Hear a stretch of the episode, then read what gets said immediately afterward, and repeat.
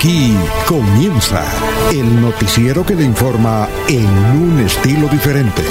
Últimas noticias. Últimas noticias.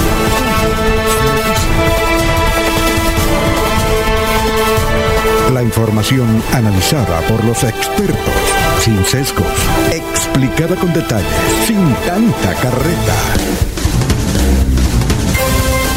Últimas noticias por Radio Melodía, también por Facebook y YouTube Radio Melodía. Director Alfonso Pineda Chaparro.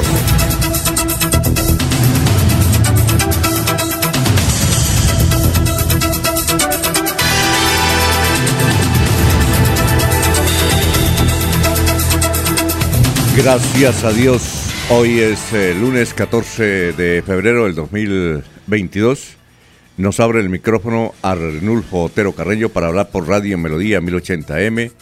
Estamos por YouTube, estamos por Facebook Live. Ya son las 5 de la mañana, 3 minutos. Han caído fuertes aguaceros en todo el departamento de Santander. Y también noticia aquí un caballero que está lloviendo fuertemente en la ciudad de Bogotá. Bueno, Hoy entonces, 14 de febrero, hoy es el Día Internacional de los Enamorados. Hoy es el Día de los Enamorados, Día de San Valentín, que profusamente se celebra mucho en Estados Unidos. Es el Día del Amor y la Amistad en Estados Unidos. Aquí es el 14, 15 de, de septiembre, 16 de septiembre. Bien, hoy es el Día Internacional de los Enamorados y hoy es el Día de la Energía. Vea usted, porque uno para estar enamorado, el estar enamorado a uno le sube la energía. Hoy es el día de las cardiopatías congénitas. Hoy es el día de las cardiopatías congénitas. Un día como hoy, eh, en, dice aquí 1349, judíos fueron quemados mil judíos vivos en Francia, en, lo que se conoce masacre de San Valentín. Esos judíos les ha ido mal, ¿no? También en las guerras mundiales les fue muy mal. Y este es una fecha como hoy, un día como hoy, fueron quemados mil, quemados vivos además, ¿no? Mil judíos. Un día como hoy en 1991, se estrenó la gran película que arrasó con todos los Óscares, ¿no? El silencio de los inocentes. Qué buena producción, ¿no? Un día como hoy, en el 2005, se funda el YouTube. O sea, ese canal de videos. Tres muchachos, vea usted. Ya no son tan muchachos, pero fueron tres muchachos en el 2005. Y en la música tenemos que un día como hoy, en 1944, nació King Clave. Tal vez el nombre, hay muchos que no lo conocen, ¿no? Inclusive gente que le gusta la música de la década del 60 y el 70. Pero sí tiene una canción que aún se, se escucha. Los hombres no deben llorar. Eh, ¿Recuerda? Los hombres no deben llorar. El eh, ex esposo que llama a, a la casa y contesta el niño. Pues un día como hoy nació este argentino, King Club. Ayer fue el Día Mundial de la Radio. Ayer fue el Día Mundial de la Radio. Ya son las 5 de la mañana, 6 minutos, gracias a los oyentes que poco a poco se están integrando al portal de Radio Melodía. Estamos por Facebook y estamos por YouTube. Bueno, vamos a saludar como se merecen nuestros compañeros que ya están en la mesa virtual de Radio Melodía. Don Laurencio, ¿cómo se encuentra? Tenga usted muy, pero muy buenos días. Ponga, abre el micrófono. Gamba está en Últimas Noticias de Radio Melodía 1080 AM. Alfonso, muy buen día para usted y todos nuestros oyentes, así como Arnulfo Otero, quien es en la parte digital, permite este sonido que llegue a todos ustedes, amables oyentes. Y hoy con la visita del candidato presidencial David Arguil en Santander, los coordinadores Luis Eduardo Díaz Mateo, Héctor Guillermo Mantilla, José Alfredo Marín Lozano con los son los encargados de acompañar al candidato presidencial. Todo está coordinado por don Rafael Serrano Prada, que es el presidente del directorio conservador. Amanece sin guitarra en, toque de queda y ley seca todo para restablecer el orden luego de unos hechos violentos ayer en la madrugada. A un mes del proceso electoral para elegir senadores y representantes a la, Cámara, así, a la Cámara, así como candidatos presidenciales, hay nerviosismo en todas las campañas. Sin embargo, por estos días se han incrementado los ataques personales a candidatos a corporaciones públicas. Los habitantes de Florida Blanca reconocen la labor cumplida por el exalcalde Héctor Guillermo Mantilla en obras de desarrollo para el municipio y Santander. Por ejemplo, dicen los habitantes, el puente Papiquero Piña y el intercambiador de Fátima, obras que están ahí y que merecen el respaldo y apoyo de todos los ciudadanos de Florida Blanca. El gobernador Mauricio Aguilar Hurtado busca ante la Cancillería Gobierno Nacional que amplíen los cupos para atención de pasaportes en Santander es que esto depende del orden nacional, que se incrementen en recursos, así como cupos para la expedición de este importante documento para salir del país. Campesinos agricultores de Bucaramanga piden a las autoridades más apoyo porque no tienen cómo cultivar. Igualmente tienen dificultades en las carreteras rurales de Bucaramanga. Al alcalde Juan Carlos Cárdenas le dicen, queremos un apoyo de verdad para seguir cultivando y produciendo lo que comen ustedes en la ciudad. Y tenemos mensaje de, de Jessica Juliana Mendoza Ramírez, habitante de Lebrija por la muerte violenta de Julia Rosales en la vereda San Gabriel de este municipio cerca de Bucaramanga. Aquí está precisamente esta mujer líder de Lebrija. Soy Jessica Mendoza, habitante del municipio de Lebrija y en nombre de todas las mujeres y la comunidad en general, hacemos el rechazo rotundo a la situación de intolerancia que enfrentó la joven de 21 años Juliana Rosales Sanabria en la vereda San Gabriel al enfrentarse a una situación de intolerancia con un hombre mayor que ella. Hacemos el acompañamiento y nuestro más sentido saludo de solidaridad a toda su familia. Bien. Son las 5 de la mañana, 10 minutos. Ya vamos a saludar a las personas que están en el portal. Un saludo para Gustavo Penilla Gómez, un feliz día para todos. Efraín Gil Ordóñez, muy buenos días. Eh, desde el Valle de San José, muchas gracias, don Efra. ¿Cómo está por allá en, San Gil el asunto? Eh, ¿Está lloviendo o no está lloviendo? Bueno, son las 5 de la mañana, 10 minutos. También saludamos a don Jairo Macías, del sector de cabecera Don Ramiro Carvajal de Deportivos Carvajal, Aníbal Navas Delgado, gerente general de Radio Taxis Libres, que tiene la mejor empresa de taxis de Colombia. El teléfono es 634-2222. Un saludo para Benjamín Gutiérrez, Juan José Rinconosma, Lino Mosquera, Peligan, el doctor Don Jairo Alfonso Mantilla, Sofía Rueda, igualmente Don Nelson Zipagauta. Un saludo para bien. Don Edgar Pinea también que nos escucha todos los días. Un saludo para él.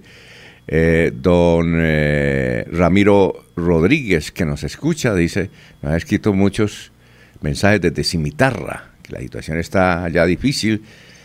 Igualmente un saludo de Walter Vázquez, un saludo de don Gerardo Navarro, un saludo para Gerardo Navarro, para Olguita Rincón, por ahí, creo, Arulfo, que hoy empieza Olguita, ¿sí? A las dos y media de la tarde a Santander al día. Olguita, Santander al día, muy bien, hay que escucharla. Dos y media de la tarde.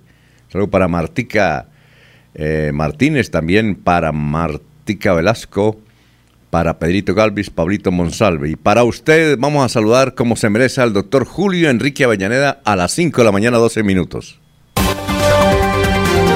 Julio Enrique Avellaneda está en Últimas Noticias de Radio Melodía 1080 AM.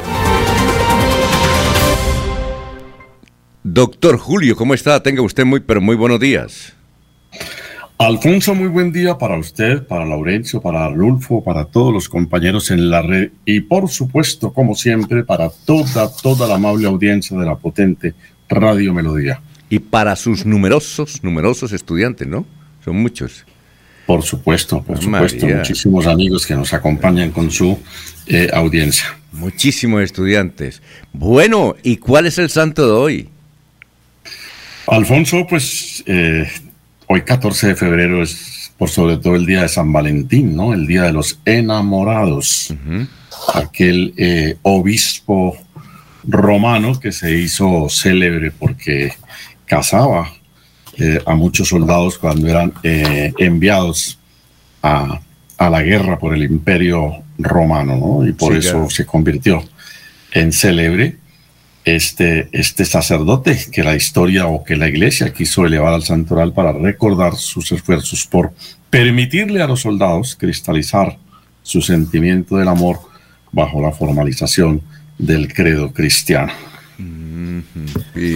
Por manera, don Alfonso, que hoy es el día de, los enamorados, tradicionalmente, sobre todo en, Colombia el Día del Amor no es propiamente hoy, es en, el mes de septiembre, si mal no estamos, pero en muchas partes del mundo hoy se celebra con, con gran entusiasmo la, eh, la, eh, la, relación. Eh, entre las parejas, ¿no? Es como el día para recordar a Elena y a París que dieron lugar a la guerra de Troya, a don Cleopatra, a don Marco Antonio, a doña Frida Kelly y a don Diego, los célebres pintores eh, argentinos porque, eh, y mexicanos, perdón, a, Manuelita Sáenz, a Simón Bolívar, a Romeo, a Julieta, ¿no? Por supuesto, a doña Aida y a don Alex también, no los dejemos por fuera. Bueno, muchos no visto aquí en en Colombia eh, celebrando el Día de los Enamorados, que para nosotros debía seguir siendo el Día de los Novios. Es en septiembre, el Día de los en Novios. septiembre, sí, claro, por supuesto. Bueno, ¿y cuál es la frase de hoy? Pues por supuesto que consecuente con el Día de los Enamorados internacionalmente, eh, el pensamiento no puede ser otro que una frase de Gustavo Adolfo Becker, ¿no? El alma que hablar puede con los ojos también puede besar con la mirada. Qué bueno, ¿no? Gustavo Adolfo Becker, el célebre escritor. Sí, señor. Extraordinaria frase. ¿Cómo es que no la repite?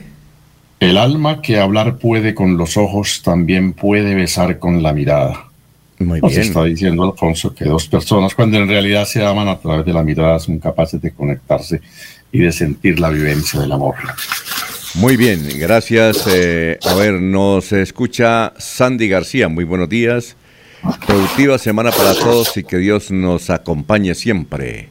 Hernando Ayala desde Landazuri, un saludo muy especial. Pedro Gómez, vedor de Piedecuesta. Si Piedecuesta no necesita más policía, entonces ¿por qué se demoran tanto en llegar? Si Piedecuesta no necesita más policía, entonces ¿por qué se demoran tanto en llegar? Y vamos a saludar como se merece a don Jorge Caicedo a las 5 de la mañana, 15 minutos. Jorge Caicedo está en Últimas Noticias de Radio Melodía 1080 AM. Hola Jorge, ¿cómo se encuentra? Muy buenos días. Don Alfonso, muy buenos días. Como siempre, feliz de compartir con ustedes ese espacio de Últimas Noticias y poder saludar a toda también la audiencia de Radio Melodía en este 14 de febrero, que es el cuadragésimo quinto día del año, y de este 2022, que ya le quedan 320 días. Una cifra para comenzar nuestra misión de hoy está relacionada con la, las elecciones del próximo 30 de marzo. El censo electoral ya fue entregado a través de eh, la Registraduría Nacional del Estado Civil hay un potencial de electores de 38.819.901 personas dispuestas o habilitadas para eh, hacer uso del sufragio el próximo 13 de, marzo. De ellos, 20.031.855 corresponden a mujeres y 18.788.046 hombres. Así que esa es la cifra, don Alfonso. 38 millones 819.901 sufragantes habilitados para participar en las elecciones del Congreso el próximo 13 de marzo.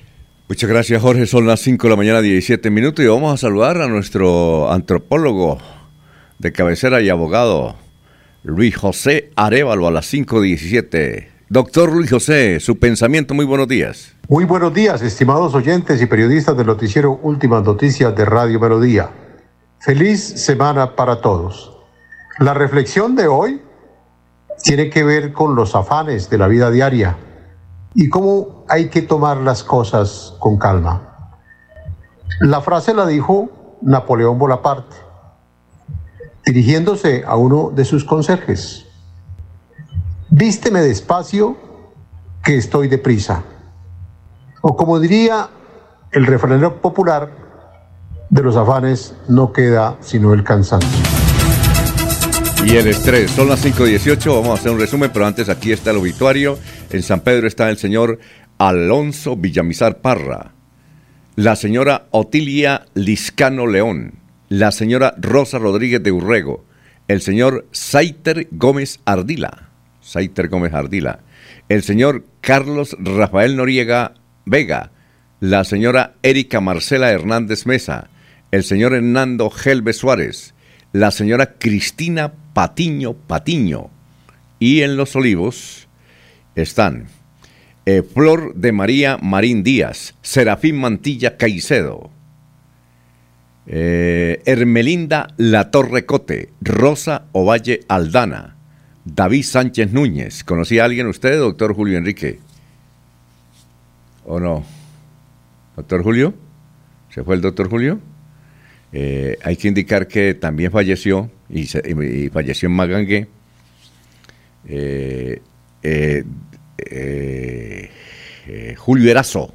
Julio Erazo tenía 92 años.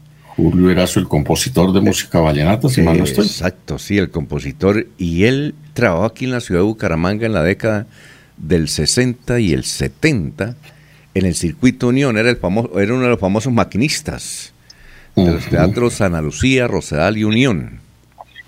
Eh, hace como 20 años, eh, cuando yo me enteré que él había trabajado en Bucaramanga, entonces estuve pendiente cuando viniera, porque ya no estaba en Bucaramanga.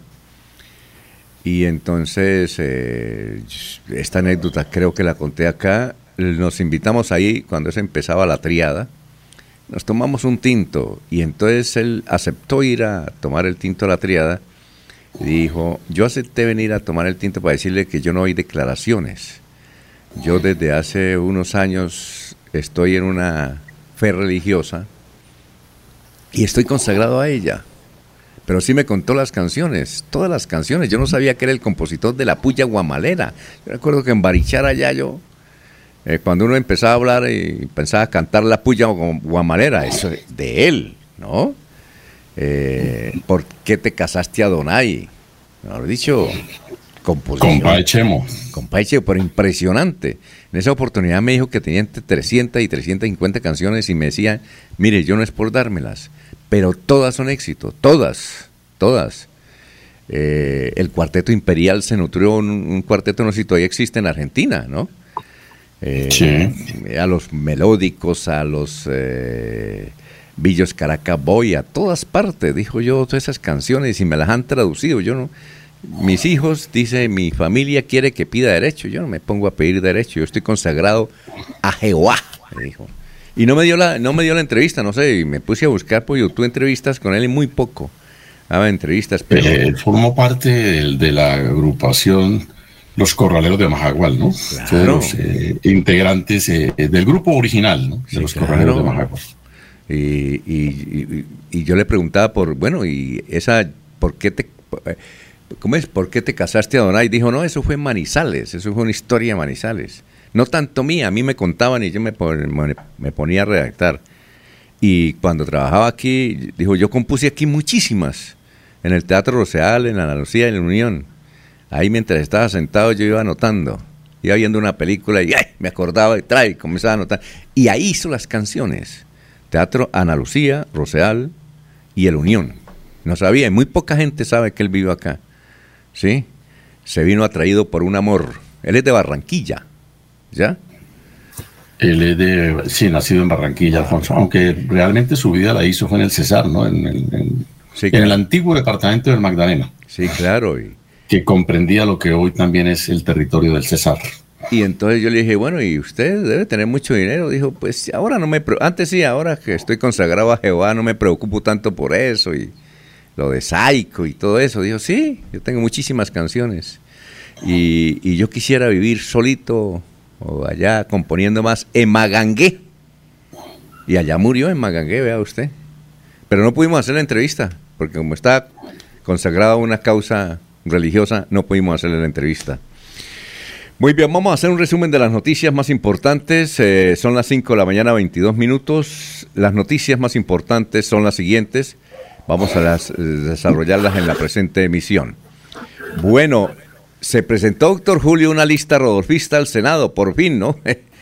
Eh, se llama Gente Nueva, el partido se llama Gente Nueva.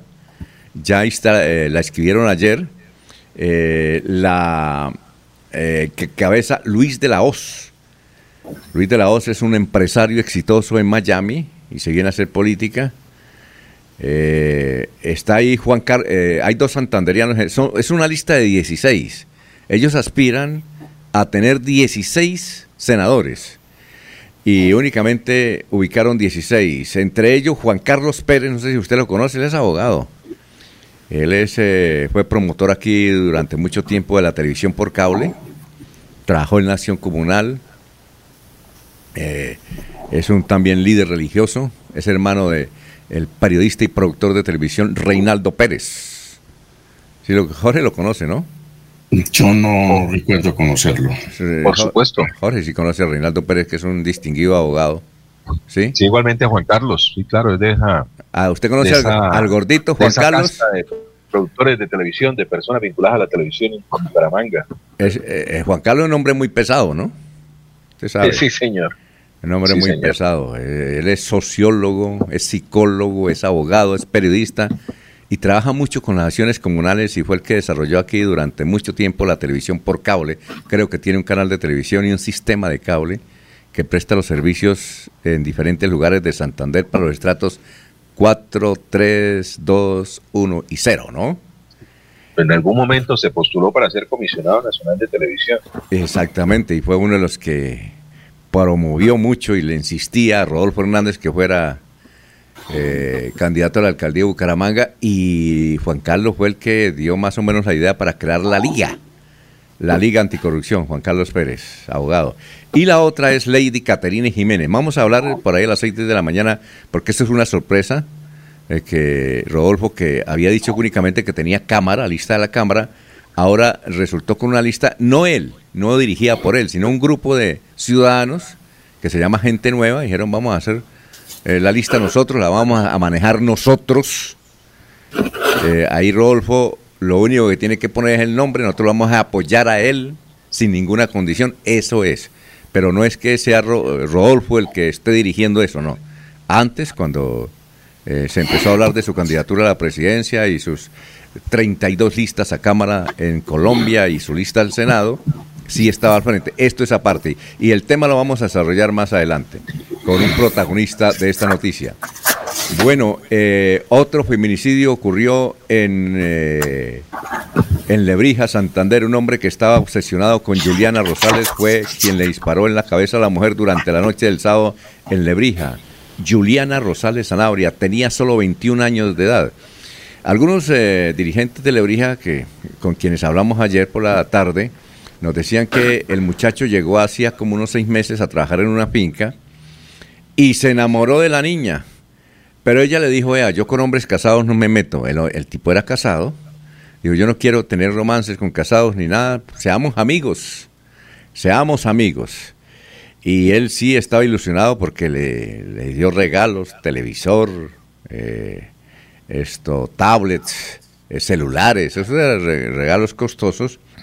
Y el sábado por la noche llegó a visitarla, se sentó en una banquita ahí frente a la casa y cuando de pronto escucharon disparos, sus padres salieron y la vieron ahí eh, agonizando y el muchacho cogió la de, de Villadiego en su moto, la dejó abandonada. Ya la policía eh, ubicó su paradero y es posible que en las próximas horas tengamos noticias sobre el lugar. Y como decía un Laurencio, a las 5 de la mañana 27 minutos, son las 5.27, Cimitarra amaneció en toque de queda. Eh, eh, hubo sonada, 8 heridos, en Cimitarra 8 y 9 heridos. Más adelante tenemos al señor alcalde. Ardieron 80 hectáreas en el municipio de Los Santos, en los sectores de Llanadas y Potreros. Como siempre, el rigor de don Raúl Pacheco a la cabeza de los bomberos de Blanca llegó y apagó el asunto. Bueno, fueron capturados los dos delincuentes que asaltaron un restaurante en Cabecera la semana pasada, allí cerca de Maná, en la carrera 36 creo, con calle 54. Por las cámaras se identificaron a los muchachos. No sabemos, pero a mí me da la, ligera impresión que son extranjeros. Cuando uno dice extranjeros ya sabe que son venezolanos, ¿no? Bien, en un parque de Bucaramanga fue capturado un muchacho que extorsionaba a un adulto mayor de 60 años a un importante personaje de Bucaramanga, lo amenazaba con publicar videos comprometidos que tenían entre los dos. El muchacho le exigía a este señor de 60 años la suma de 35 millones de pesos para tener oculto el asunto. Y lo capturaron, el gaula de la policía. La policía incautó 180 kilos de marihuana que había llegado en una encomienda a Bucaramanga procedente de Cali. En materia de coronavirus, ¿cómo estamos en Santander? 322 nuevos contagios y 9 fallecimientos por COVID en Santander. Bien, eh, un operativo contra caravana de motocicletas dejó cuatro personas capturadas en Bucaramanga. Las autoridades retuvieron 30 motos, con eso sí, con el respectivo. Ahora les da, cada noche que les da la chiripiorca a los muchachos, cogen la moto, se reúnen, por, se, se convoca por, por el WhatsApp y dicen vamos a estar en tal parte, allá llegan en 15 minutos y comienza el recorrido, ¿no? Ave María. Y también el asunto es que algunos personajes políticos están aprovechando esa situación, les dicen, mire, venga y nos ayudan a, a, difundir nuestro mensaje. Eso está mal. Y eso fue lo que ocurrió en estos días. Y está ocurriendo no solamente en Bucaramanga, y no en Colombia, ¿no?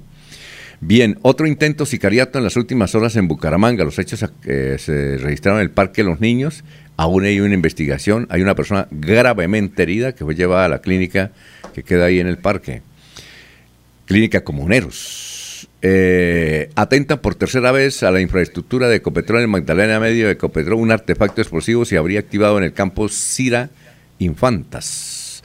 Ese, ese sector, eh, esa refinería exactamente, Jorge, ¿dónde es que queda? Cira Infantas. Jorge. Bueno. En el corregimiento centro, don Alfonso. Ah, es en el centro. Sí, señor. Es en la zona rural de Barranca Bermeja, el corregimiento más grande de Barranca Bermeja. Bien, son las 5.30. Ayer el canal RCN presentó un bonito informe amplio sobre Richard Aguilar, ¿no? Eh, a ver, cosas nuevas que hay en el asunto. Ahí habló Richard Aguilar, estaba de saco y corbata, no lo habíamos visto. Creo que es el sitio donde está ese sitio de reclusión, ¿no, Jorge? Usted miró el video, ¿verdad? Eh, creo que él, él en la audiencia estaba, pues se nota y saco y corbata, estaba en el sitio de reclusión que está en una unidad de policía de un casino de oficiales que hay de la policía en Bogotá. Sí, yo no conozco mucho direcciones en Bogotá, pero es allá en un, en un, en un centro de policía, ¿no? Donde están los oficiales en un casino, en un, sí, una especie como de club, ¿no? Está, está detenido él y su papá, el coronel Hugo Aguilar. Pero, eh, no sé, ¿usted vio todo el informe, Jorge? Sí, don Alfonso, básicamente contenía la respuesta del ex senador Aguilar al magistrado César Reyes durante pues su audiencia con respecto a la investigación que se le adelanta desde la, de la Corte Suprema. Ahí entre los magistrados hay un señor de apellido Ruiz, no sé si el doctor Julio lo conoce, creo que es de la Corte Suprema de Justicia, él es boyacense. Muy izquierdioso el muchacho. ¿Usted lo conoce, el doctor Ruiz? No, Alfonso, no, no. Él es no tengo el gusto de conocerlo. A él lo, lo critican porque es anti-uribista. Y ante todo, él es como más de la línea izquierda, ¿no? Y le hizo tremendas preguntas a Richard. Hay, hay, hay datos eh, nuevos y es que eh, a Richard lo investigan por seis casos. Y sabe qué, una cosa que no, estaba en carpeta, lo metieron en el PAE, en el PAE, en el asunto del PAE. Nosotros sabíamos del estadio, ¿no? Sabíamos lo de lo de Chanil Charalá.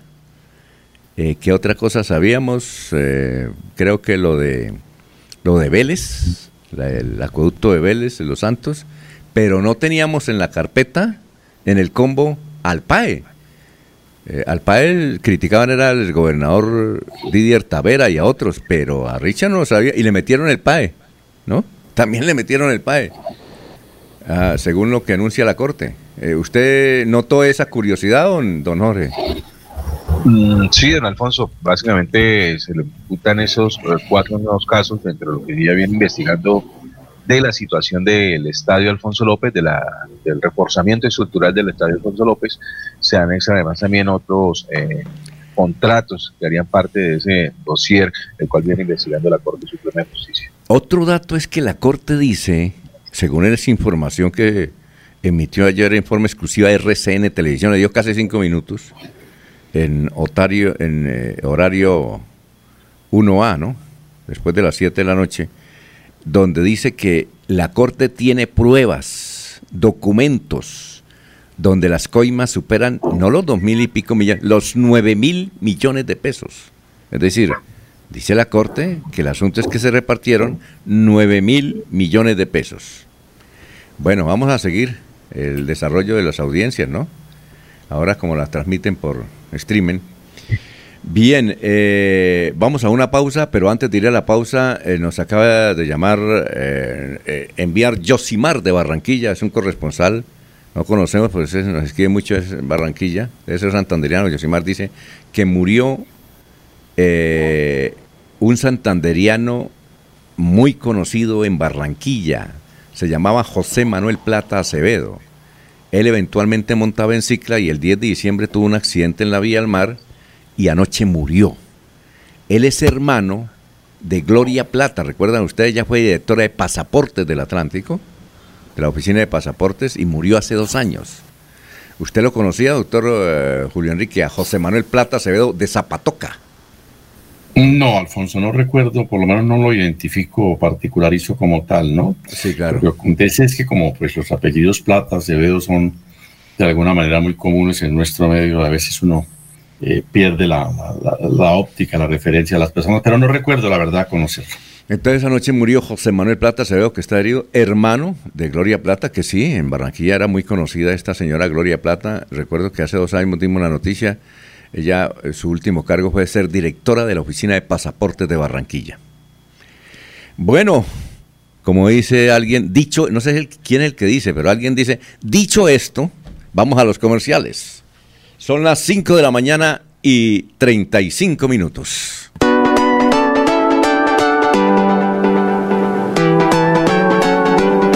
Melodía, Melodía, Radio Sin Fronteras. Escúchenos en cualquier lugar del mundo. Melodíaenlínea.com es nuestra página web. Melodíaenlínea.com. Señal para todo el mundo. Radio sin límites. Radio sin fronteras. Radio Melodía, la que manda en sintonía.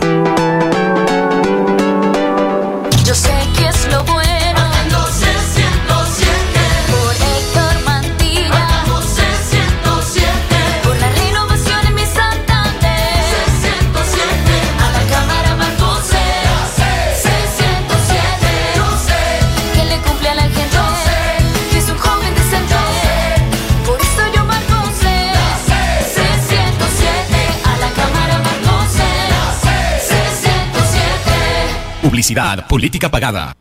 Comienza este 2022 recargado de bienestar y felicidad con nuestra feria escolar en el supermercado Cajazán Puerta del Sol, en donde encontrarás grandes beneficios como el bono escolar, descuentos especiales, más el acceso a crédito y lo mejor de todo, disponemos de una gran variedad de parqueaderos suficientes para que nos visites. Bienvenidos.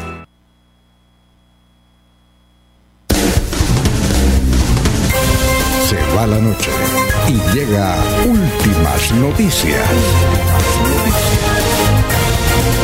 Empezar el día bien informado y con entusiasmo.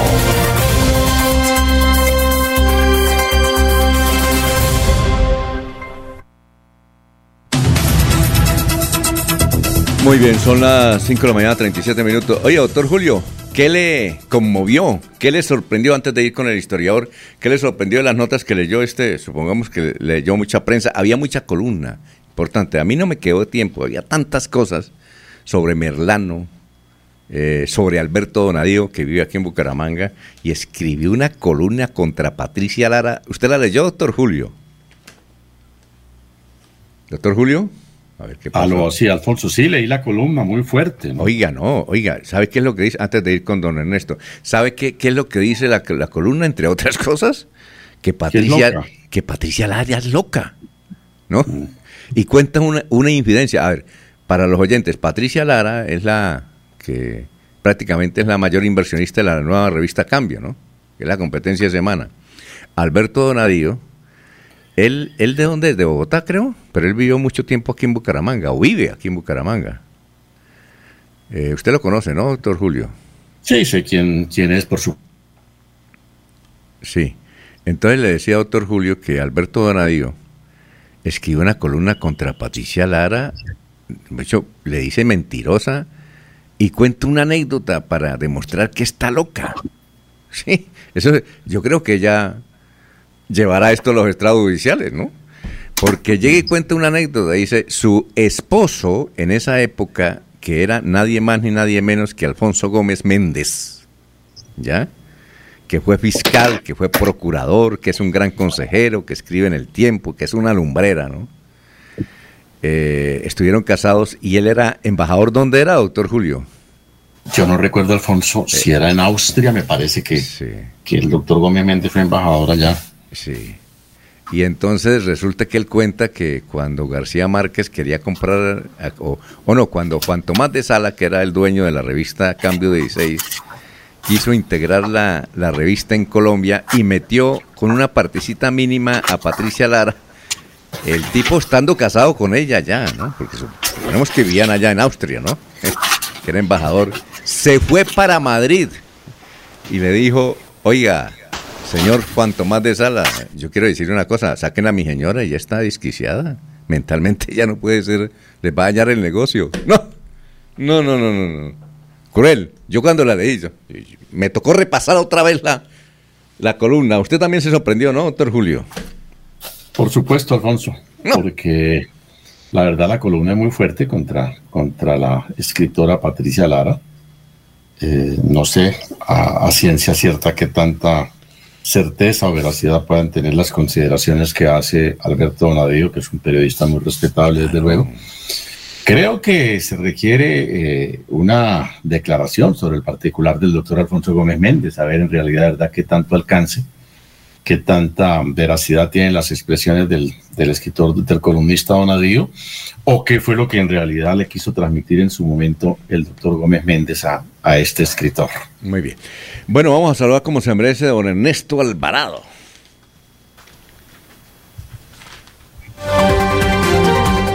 Ernesto Alvarado está en Últimas Noticias de Radio Melodía 1080 AM. ¿Quién más grave en esto? ¿Qué ha habido? ¿Qué hay de nuevo? Alfonso, compañeros y oyentes, buenos días. Me complace mucho saludarlos. Bien, gracias a Dios. Aquí me cuenta que llovió sobre las primeras horas de la madrugada en el sector de Florida Blanca. ¿eh? ¿No se dio cuenta? Eso llovió duro. No, no me di cuenta. Tiene un sueño, pesado, ¿no? Pero supremamente pesado. pero sí me acabas de comentar que, que hubo fuertes lluvias sobre este sector. Afortunadamente a esta hora solamente está lloviznando. Y seguimos con esa campaña, Alfonso. Hay que mirar a ver cuándo arreglan los semáforos de la carrera 27 con calle 14 y sus alrededores. Ahí hay una discusión. todos los días hay accidentes, muchachos. Yo, eh, ahí hay una discusión, don Ernesto, y, uno a veces comprende. claro, sabemos que sabemos que hay un lío jurídico. No. Pero hay que solucionarle las cosas a la gente. No, y hay que está por encima la gente del problema jurídico. Y hay una discusión. Conoce un empresario dijo, bueno, ¿para qué van a colocar los semáforos si en ocho días una manifestación se los lleva? Decir, bueno, no sé si ese es válido ese argumento, pero... pero, es factible. No, y es seguro, entonces no sé cómo... Está lo posible. Pero debe haber algún sistema donde puedan colocar... Eh, como hay unos, hay unos en que usted no vio a Cartagena, en Cartagena hay unos que no, no están con postes, sino que están colgados. ¿Ya? Bueno, para allá no los dañan en cualquier sitio. Sí, ¿no? Sí, eso sí los dañan en cualquier sitio. Pero creo que la ciudadanía se merece que le arregle esos semáforos. No es factible que todos los días haya accidentes y que todo el mundo diga gracias. Don. Ernesto, ¿cuánto puede durar un semáforo ahí? Unos dos meses, ¿no? No, se- de- depende de las marchas que hagan y, y los vándalos que lleguen. Es lo primero que llevan, viejo. Sí, sí, los vándalos que lleguen. puede ser un problema por el cual no se han arreglado. Pero no sé, habrá que buscarle una solución a eso. Usted, que si tiene la oportunidad de pasar por ahí, No, sí, claro, no tenga la oportunidad. ¿Cómo que Pero no? quienes tenemos que hacerlo a menudo vemos indudablemente que es un peligro constante Claro, hacerlo. tengo- Y la gente se queja y no sé qué irá a pasar, pero creo que se necesitan arreglar. No, yo paso cada rato cuando mi esposa me manda. pues, ¿Ah, sí también pasa? Sí, me toca, cuando me toca hacer mandados ahí, me toca. Pero a pie. No, no, a veces voy en carro y eso es un, Ah, ya, eso ya. es un nudo tremendo.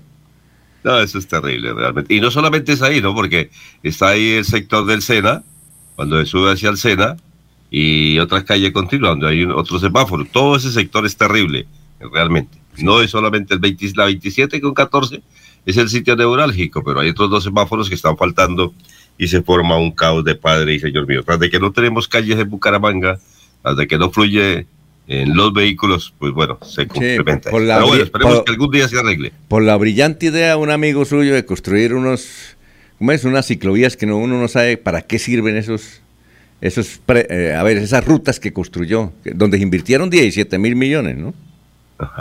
¿Más amigo mío o suyo? No, amigo suyo. Más me que amigo suyo. No, no, no, no. no, que iba para ella. No, no, no, no. Eso me cuenta, no sé. Eso me cuenta. Oiga, ¿no lo vi en la fiesta de la UIS a usted? ¿Qué pasó? Eh, no, infortunadamente no, les quedé mal, le presento No, mil pero- excusas a los amigos de la UIS que nos invitaron a ese gran evento que supe que ha sido maravilloso. claro. Pero este, me presentó ahí otro inconveniente de última hora que no les pude acompañar. Lamento mucho, pero me alegra que hayan disfrutado y que hayan ganado premio. Eh, Eh, eh, muchas felicitaciones para la UIS y para todos los compañeros de los medios de comunicación Allá que sí, se hicieron allá sí vi fue a don Jorge, muy bien, ¿no? ¿Ganó algo Jorge o no? No, don Alfonso, no, no pude ganar premio, pero sí disfruté de la, de la compañía de, de, de los amigos, la mesa donde me ubiqué, una muy buena mesa, estuve al lado de Gerardo Navarro, eh, Nelson Zipagauta, Fernando Cotes, Oiga, eh, yo, yo, Javier eh, Leselis. había tanta eh, gente que yo no no me encontré fue con Eliezer Galvez. Vea usted, él estaba allá. Yo, Estaba en la mesa al lado, estaba No. también muy bien acompañado, estaba con, ¿Con quién? con Edgar Sánchez, eh, Claudia Jimena Meneses, eh, eh, Piedad Pinto, Doña Amparo Parra, estaba también en esa mesa con Don Eliezer. Allá me encontré con- puras promesas, Allá me puras encon- promesas, jóvenes sí, promesas. Allá me encontré con un periodista y, le dije, ¿usted para dónde va? Dijo, voy a fumarme, a echarle un cigarrillito aquí en la, en la terraza. Entonces nos pusimos a hablar y me dijo, oiga, ¿sabe que a nosotros, los fu-?" le dije, pilas con el coronavirus? Dijo, ¿sabe? Nosotros, yo no sabía, él me contó, nosotros los que fumamos nunca nos da coronavirus. Y me explicó que ellos eh, con el humo es que sacan todos los... Eso me dijo él, yo le dije, ¿verdad? Yo le dije, "Ese- ese es- esa sí es la... Completamente falso. No, eso sí es la última. No digo el nombre del periodista, pero él me... ¿De verdad? Dijo, sí. Yo me fumo 10, voy por el séptimo, me dijo. Todos los pues días yo me fumo... yo conozco a alguien que no fuma o algunas personas que no fuman. Eh, Normalmente están en el parque de Florida Blanca, pero se toman cuatro botellitas al día. No, no, por eso. Pero es que él me dijo que yo no sabía. Tenemos que hablar con algún científico, con, alguien que sepa No, no, asunto. y que- completamente falso, Alfonso. No, que me falso, dijo... falso. me- él me dijo... Tengo, Y él es, oiga, y, y es un periodista, es, es un periodista estudioso. Es un Ah. eh, tipo que estudia bastante el asunto. Mañana tenemos aquí a un médico con- que sabe bastante el tema y le vamos a preguntar sobre el tema. A ver qué nos dice él. Ujú.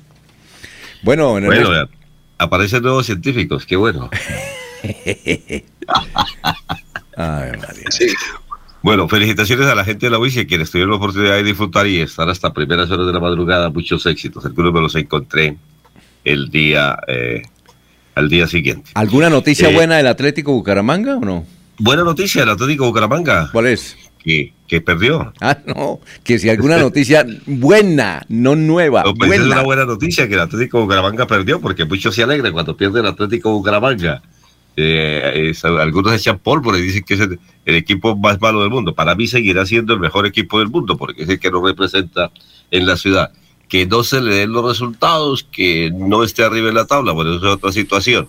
Pero eh, hay que seguir acompañando al Atlético Bucaramanga, porque entonces, ¿qué hacemos? Acompañamos al Real Madrid, acompañamos al Atlético Nacional, a los equipos de afuera y los de acá que cuando todos estamos diciendo que hay que querer lo nuestro, combatir, estar con los nuestros, apoyar a los de acá. Eso como que también es un discurso fundamentado. Y Bucaramanga perdió, eh, tendrá que cubrir su próximo partido. Algunos dicen que vienen eh, tormentas en el Atlético Bucaramanga. No sabemos qué irá a pasar. Eh, parece que el técnico no va a continuar debido a los resultados que se le vienen presentando. Pero eso es lo que tenemos y a eso tendremos que acostumbrarnos. Muy bien, vamos eh, a una pausa. Antes de ir con el historial, vamos a una pausa. Aquí están los oyentes. Leonardo Jerez dice, los jóvenes de García Rovira piden que un joven los represente en el Congreso. ¿Y cuál joven es? Lorena Sánchez, muy, muy buenos días. Eh, los Dios los bendiga a todos. Jorge Hernández, buenos días, estimados periodistas. Este es para usted, don Ernesto, a ver si nos ayuda. ¿Qué se sabe del primer judicializado con la nueva ley de ambiental? Y él es de nombre Marco Aurelio Quiroga Toar. ¿Es homónimo o es el mismo candidato al Senado por el partido de los Amores de Laurencio? Eh, ahí tengo ahí tarea, don, don Ernesto. Bueno, habrá que preguntarle a Marco Aurelio, a ver si es él. Sí, Luis José Arevalo Durán, hay que apoyar la idea del periodista Ernesto Alvarado. Los vándalos debieron haber aprendido que dañando los bienes públicos no se construye país. Sí, señor. Sergio Espina, un abrazo desde el barrio Provenza. Por aquí llovió fuerte de 2 de la mañana a 4 de la tarde. Julián Acevedo. Les escucho todos los días desde la ciudad de Bogotá, aún lloviendo. Son las 5:48. Yo sé que es lo bueno.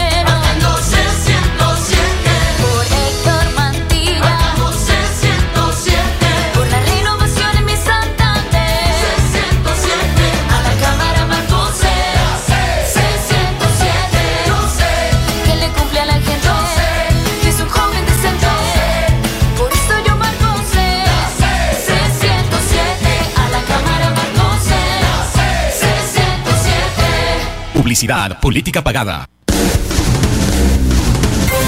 Se va la noche y llega últimas noticias. Todos los días, desde las 5 de la mañana, empezar el día bien informado y con entusiasmo.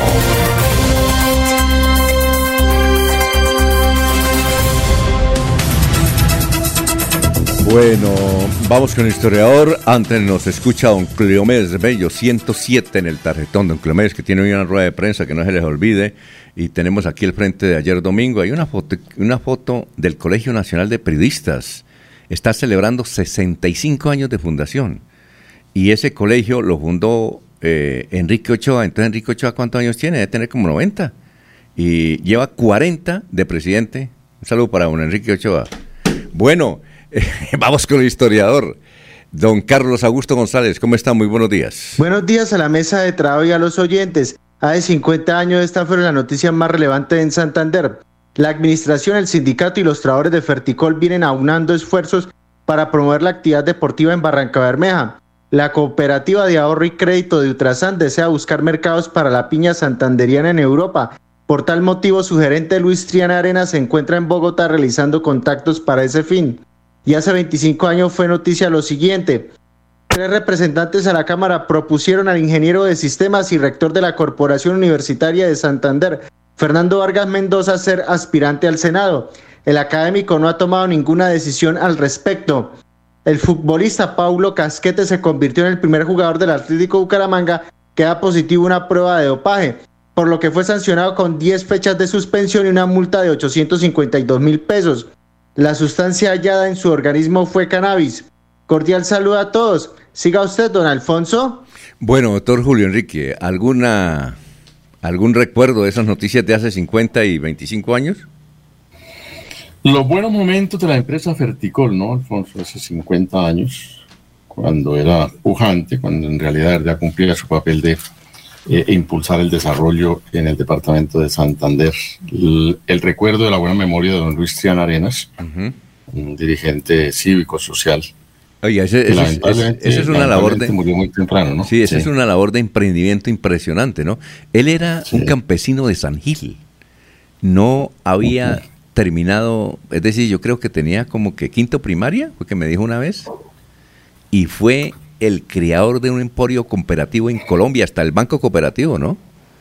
Sí, realmente aportó muchísimo al desarrollo y por sobre todo al cooperativismo, ¿no? Tipo tan berraco, fundador de, de lo que es ahora como Ultrasan Multiactiva y la financiera como Ultrasan, un tipo recho, berraco. Él era, él era eh, directivo sindical de Trefilco, ahí en el barrio Santa Cruz. Sí, ahí, ahí- ahí comienza su vida, pudiésemos decir, eh, pública, ¿no? Como dirigente obrero sindical. Yo le decía a don Luis, usted es un berraco con todo eso y otros que tienen maestría y toda esa cuestión. Y mire usted, le da empleo a los que tienen maestría, que tienen doctorados. Usted es un tipo para mostrar. Trabaja muchísimo, ¿no? Trabaja muchísimo. Don, don Luis Triana, que fue concejal además, eh, sin hacer campaña, ¿no? Fue concejal de la ciudad, sí. No hizo campaña, él lo colocaron ahí de listo. Me lo encontré una vez y ¿qué pasó? ¿Está haciendo campaña? Dijo, no, yo estoy en la oficina. ¿Qué tal? Y llegó, ¿no? Cuando, no, cuando eligieron al doctor Cote. Eh, sí, llegó en el periodo de la alcaldía de, de Luis Fernando Cote. Entre otras cosas, fue el único concejal que Sí, el respaldaba único. a Cote. Sí, claro. Los demás respaldaban a, a- a su rival. Y hay otra noticia ahí que dice que hace 25 años, y tengo una anécdota, ¿usted sabe quién le propuso a Fernando Vargas ser candidato a la gobernación y ser candidato al Congreso? Hace 25 años. Sí. Que tengo la anécdota como si fuera hoy. Tal vez José Luis Mendoza. No. Un amigo suyo también ya desapareció, muy importante. Rodolfo González García. Ujú. Hace 25 años. Y, la anécdota es por lo siguiente. Yo, yo necesitaba hablar con, con don Fernando Vargas, que tenía la oficina, todavía la tiene ahí en la carrera 29, ¿no? Sí. Y entonces, eh, pues cuando eso no... Estaban apareciendo los celulares, pero no era tan... El que tenía un celular era... Entonces yo lo llamé a la oficina y no estaba y la secretaria eh, lo llamé como a las 11 y dijo, no, él está en la finca. Tiene una finca en Piedecuesta. ¿Usted sabe dónde queda, no? Ahí cerca de Copetrán. Creo que todavía es de él, ¿no? No sabría decirle. Entonces, eh, entonces yo me fui para la finca y llegué allá y ¿qué pasó? ¿Cuál es la, cuál es la noticia? Dijo, le tengo un noticionón. Le dije, ¿y eso cuál es? Dijo, el noticionón es que Rodolfo González me propuso ser candidato al Congreso y también que me aliste para ser candidato a la gobernación. Entonces estoy aquí con tres dilemas. Le dije, ¿cuál? Dijo, candidato al Congreso, candidato a la gobernación y además, y además, esto, yo quiero seguir en el proyecto educativo, yo estoy metido en esto. Pero le tientan a uno con esas cosas. Y dije, por eso está preocupado y estar contento. Dijo, no, es que eso es mucha responsabilidad, ¿no? Eso fue en esa época. Oiga, ¿cómo ha pasado el tiempo? Hace 25 años, ¿no, doctor? Sí, él en realidad verdad, quiso siempre ser, fue gobernador de Santander, ¿no? Quiso no, quiere. y quiere, seguramente, sí.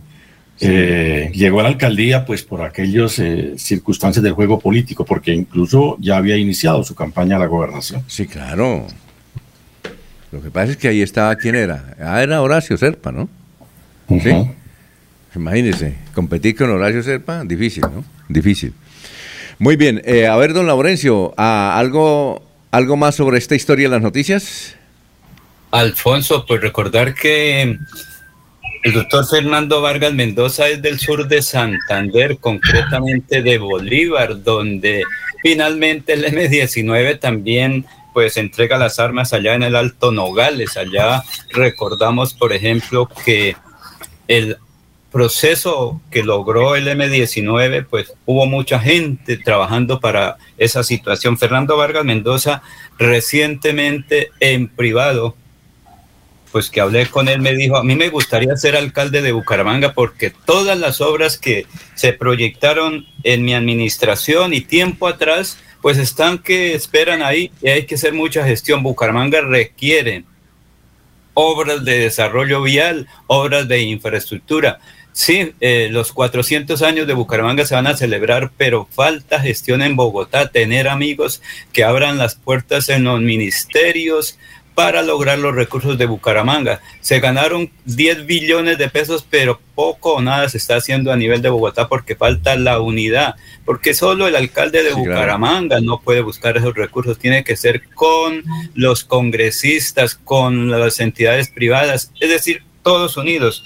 25 años de ese proyecto político de Fernando Vargas Mendoza, un hijo ilustre de la provincia de Vélez que reconoce, eso sí, a todos los sectores. Él se identifica con el pobre de Santander.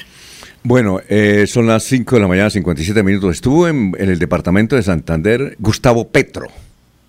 Nos dicen que hubo lleno, para no decir lleno total, porque el profesor Enrique Ordóñez diga, no digan lleno total.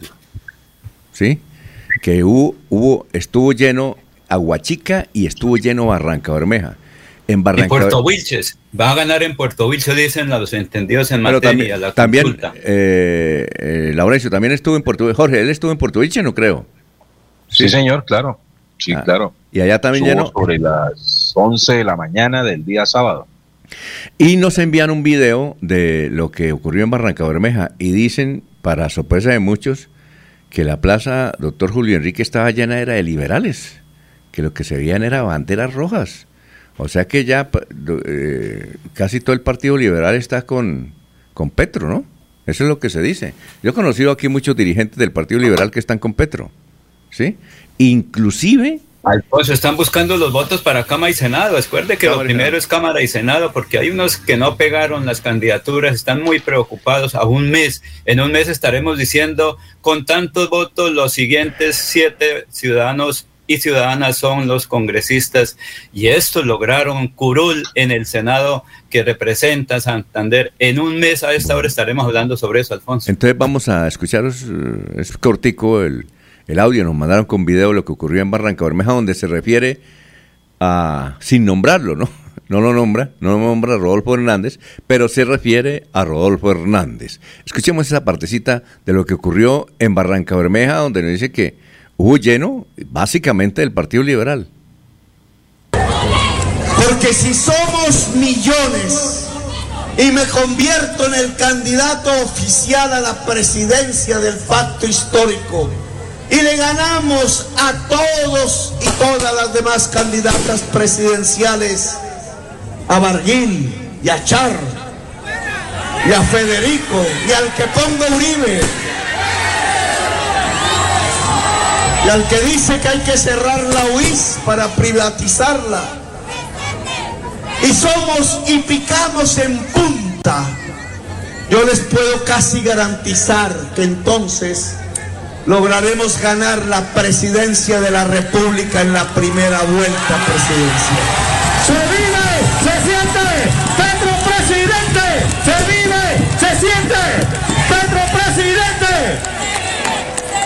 También les van a ofrecer Bueno, eh, nos dicen que aquí un oyente que nos dice, no se preocupen por Petro, hace cuatro años fue lo mismo, iba encabezando las encuestas casi por la misma proporción o más frente a los dos candidatos y entre ellos el hoy presidente de la República que comenzaba a figurar en las encuestas. Si es así, don Jorge, ¿usted qué sabe? ¿Usted que es el hombre que maneja las estadísticas? ¿Recuerda usted este episodio de hace cuatro años? Sí, don Alfonso, pues eh, comparando los resultados de las encuestas que se presentan mes a mes con las mismas encuestas que se realizaron hace cuatro años, eh, se ve un comportamiento igual en los resultados, encabezando el señor Petro en, esta, en este momento del proceso electoral, encabeza el señor Petro, y, y, mm, pero siempre sobre ese techo del 25%, no, no, nunca ha podido sobrepasar esa cifra. Y al final, pues lo que sucede en los resultados de mayo y junio, pues es lo que ya conocemos. eh. Puede ser que en esta ocasión sea diferente, pero por lo menos en el comportamiento de las encuestas sigue siendo el mismo. Eh, eh, Pe- Gustavo Petro dice que va a ganar en la primera vuelta y Rodolfo Hernández dice que también va a eh, ganar en la primera vuelta. ¿Cuál es su opinión, doctor Julio? No, Alfonso, lo primero tal vez que habría que precisar es que eh, si bien eh, algunos observan una similitud entre las, de los datos eh, estadísticos, las encuestas de hace cuatro años y las actuales, eh, eso es una opinión respetable y creen que todo va a ser igual, pues hay que recordar que, es que son dos elecciones distintas, ¿no? Son dos fenómenos, eh, dos acontecimientos electorales en circunstancias perfectamente diferentes. Esa similitud no, no pone una camisa de- rígida, pues, ¿no? Eh, sino para qué las elecciones, pues por supuesto. No estamos reeligiendo, sino eligiendo. Y perfectamente los resultados podrían ser bien diferentes.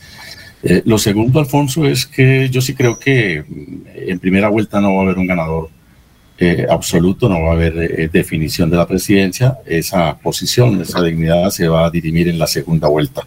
Probablemente con Petro jugando como uno de sus candidatos y el segundo está todavía por verse. Yo, sé, yo pienso que el segundo candidato va a salir de las coaliciones, ya sea de la, de la coalición de la esperanza o de la coalición de la experiencia. Eh, y además, eh, hace cuatro años el Centro Democrático no estaba tan mal como está ahora. Porque hace cuatro años estaba Uribe ahí. Por, un lado, sí, por supuesto. Es que las, las elecciones son distintas, Alfonso. son, muy, son, son diferentes. Son las seis de la mañana, dos minutos. Estamos. ¿Qué iba a decir alguien? ¿Aló? ¿Alguien iba a hablar? Eh, perdón, Laurencio, es que yo a mí me preguntaron que si es cierto que las encuestas de hoy se parecen a las de hace cuatro años. Sí, efectivamente se parecen. Del resultado no, no me atrevo a decir nada. Ah, bueno. Perfecto. Son las 6 de la mañana, tres minutos, estamos en Radio Melodía. Aquí Bucaramanga, la bella capital de Santander. Transmite Radio Melodía, Estación Colombiana, HJMH, 1080 kilociclos, 10.000 vatios de potencia en antena, para todo el oriente colombiano. Cadena Melodía, la radio líder de Colombia.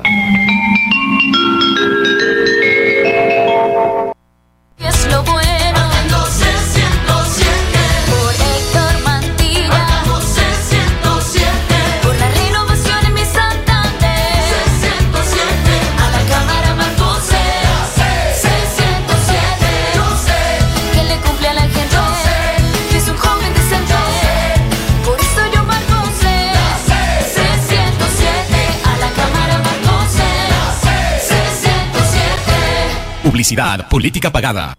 En la radio también estamos luchando contra el COVID-19 y es por ello que algunas emisoras se han silenciado. Superando enormes dificultades, en Melodía seguimos al aire. Con el propósito de continuar acompañándoles como su medio preferido a la hora de la información y el entretenimiento, hemos encontrado como alternativa reducir horas de emisión. Escúchenos de lunes a viernes, de 5 de la mañana a 6 de la tarde. Sábados de 6 de la mañana a 2 de la tarde. Los domingos de 6 de la mañana a 12 del día. Melodía 1080 AM. En Facebook, Radio Melodía Bucaramanga. Es un compromiso de todos lograr que muy pronto nuestro mundo sea mejor que antes. En Melodía seguiremos a su lado por siempre va la noche y llega últimas noticias. Empezar el día bien informado y con entusiasmo.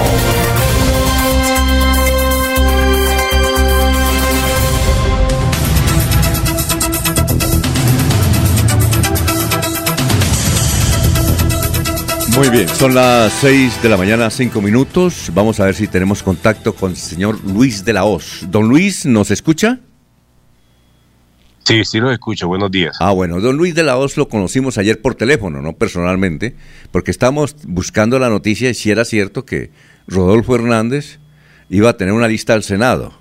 Y evidentemente tiene una lista al Senado eh, nos comunicaron con don Luis de la Hoz, que está ahí al, teléfono, es un empresario muy joven de 43 años que vive en Miami, en Miami, es exitoso y está al frente de esta causa de, obtener los votos para llevar 16 senadores al Congreso de la República. Don Luis, eh, este partido que se llama Nueva o Gente Nueva, ¿cuándo surgió? ¿Cuándo nació? Eh, gente Nueva nace cuando el ingeniero Rodolfo eh, nos notifica que no iba a lista al Senado por liga, por tantos inconvenientes que, habían sucedido en la conformación, todos querían estar en el primero, segundo, tercer lugar. En ese momento el ingeniero toma la decisión de no llevar el Senado, entonces eh, nosotros veníamos trabajando hace más de ocho meses en el tema de recolección de firmas y vimos la oportunidad de que él se dedicara únicamente a sacar la campaña presidencial adelante y nosotros eh, poder conformar un nuevo movimiento que se llama Gente Nueva, a lo cual recogimos 120 mil firmas en 15 días, algo muy maratónico, y eh, nos pudimos inscribir ante la registraduría eh, con todo pues los, los requisitos aprobados para poder participar este 13 de marzo en la elección de Senado a nivel país. ¿Por qué si en la lista se pueden colocar 100 personas, ustedes apenas colocaron 16?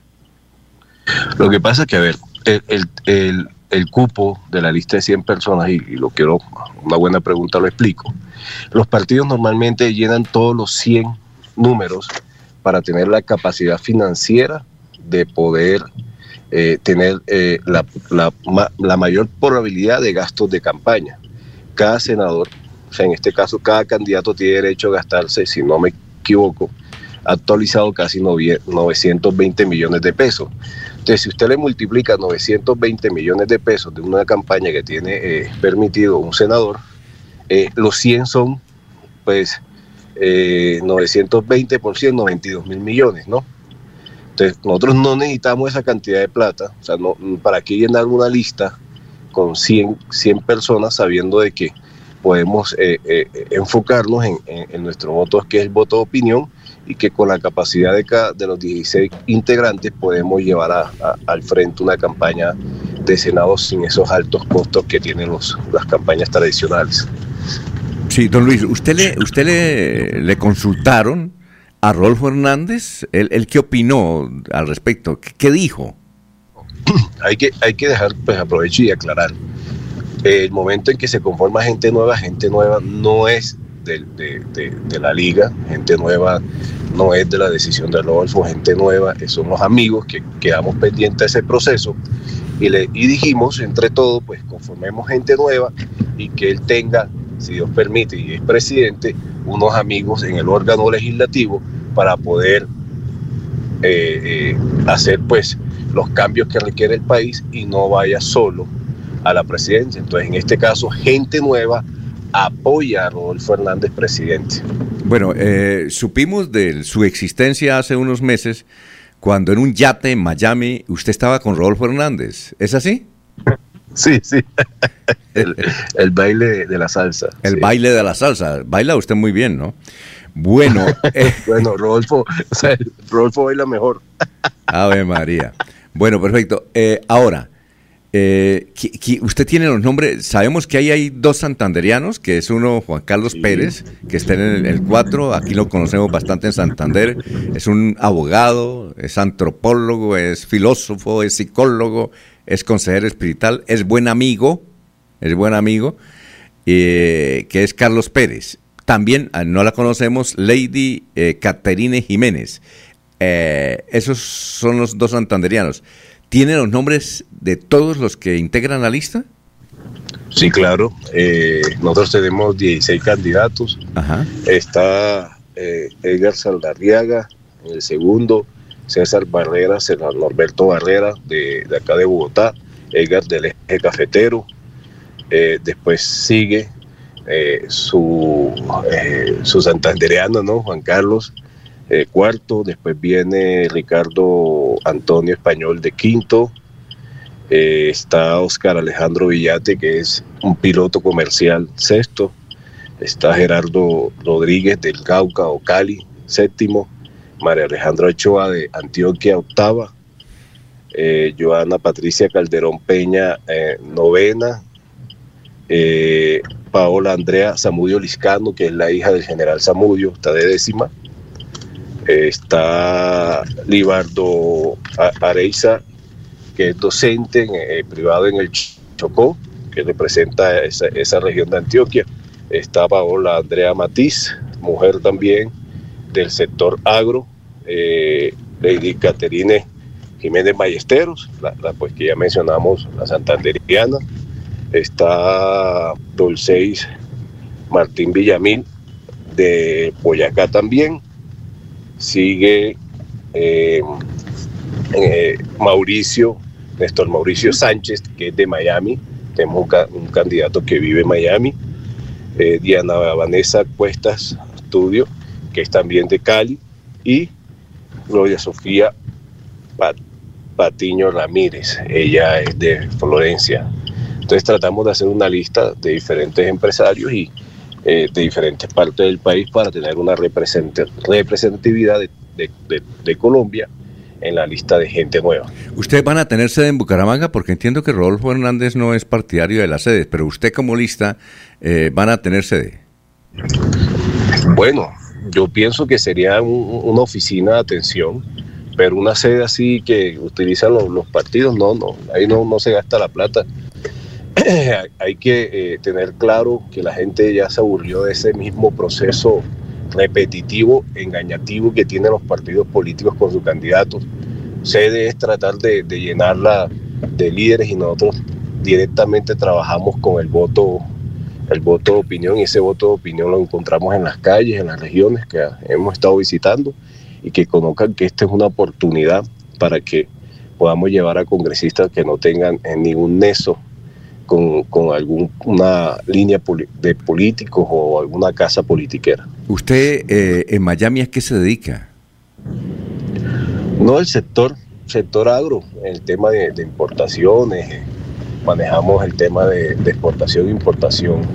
Eh, mis familiares tienen hace muchos años ese negocio y por eso es que soy consciente de lo que está pasando en el país. Lamentablemente eh, Colombia le dio la espalda 20 años al agro. No, no tenemos para poder subsistir con la siembra de nuestros campesinos y el tema de importar los alimentos, pues es lo que está matando el precio de la canasta familiar y eso tiene que saber los ciudadanos, que son políticas estatales que van en contra del bolsillo y, en contra de, lo, de, de, la canasta familiar de los colombianos. Doctor Julio, ¿usted tiene alguna inquietud para este joven empresario colombiano, hace 43 años, que está al frente de este movimiento que se llama Gente Nueva? Que consiguió. ¿Cuántas firmas fue que consiguieron ustedes? 120 mil firmas. 120 mil firmas. ¿Tiene alguna inquietud, doctor Julio?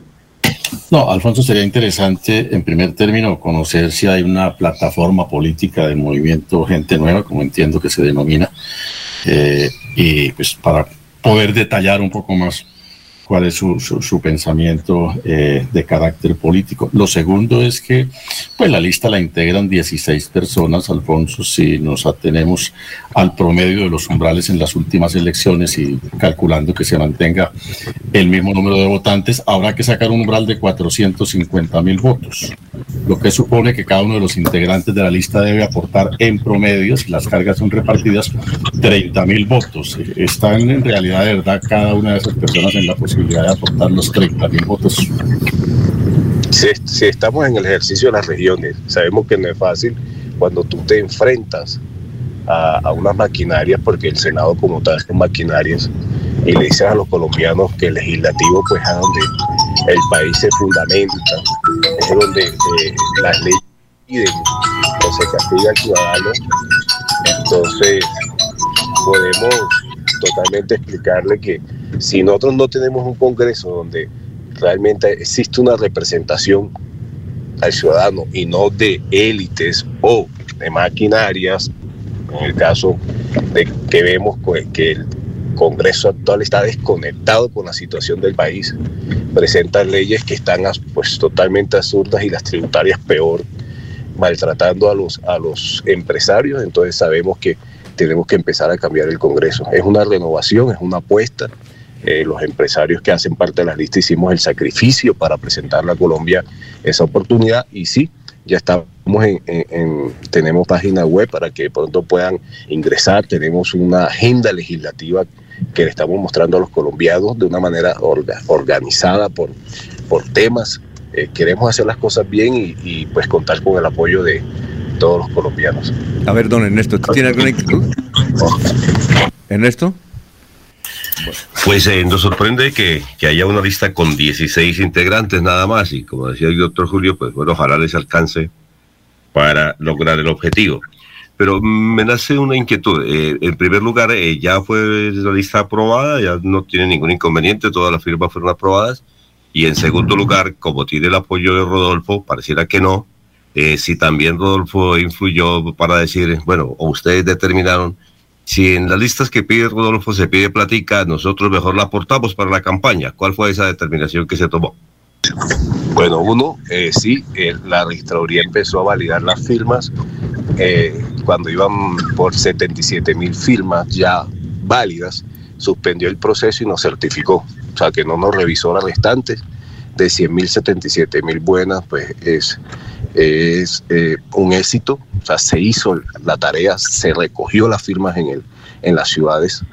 Eh, y con lo respecto al otro, no, no, eh, no, Rodolfo no intervino en la creación de gente nueva para nada. Él estuvo en, en su aspecto enfocado presidencialmente en llevar su campaña presidencial y pues nosotros los empresarios nos encargamos de, de organizar todo. No tuvimos que, pues lógicamente sí tuvimos que poner cuota, pero para gastos internos, nadie, para nadie es mentira que para poder participar electoralmente hay unas trabas económicas que no permiten que estos movimientos puedan surgir, porque siempre hay el tema económico financiero más costoso que es la póliza. Tuvimos que hacer pues vacas entre todos para eh, apoyarnos en recolección de firmas y comprar la póliza, pero acá no se practica eh, el puesto eh, por recursos o por la plata, porque todos somos equipos, todos queremos sumar y todos, todos queremos trabajar para un mismo fin, que es lograr hacer eh, pasar umbral y tener senadores. Y además cuando, cuando es en dólares y se convierte en peso ahí no, no se nota. Don Jorge, pregunta. Con los buenos días para el señor de la OSA, don Alfonso. Eh, le escucho decir que, que, es muy buen bailarín, pero que Rodolfo baila mejor que él. Hace, hace seis años, Rodolfo bailó 40 mil ciudadanos en Bucaramanga prometiéndoles vivienda gratis. Eh, y usted también dice que la gente está cansada de, de, la, de las falsas promesas. Eh, ¿Cuál va a ser el ritmo que usted va a bailar para que los electores eh, también le, le bailen?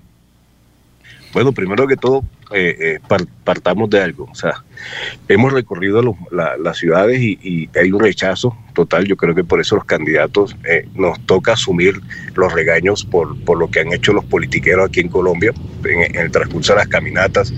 Mucha gente molesta, mucha gente inconforma y le hablamos, pues la verdad, qué podemos hacer y qué no podemos hacer.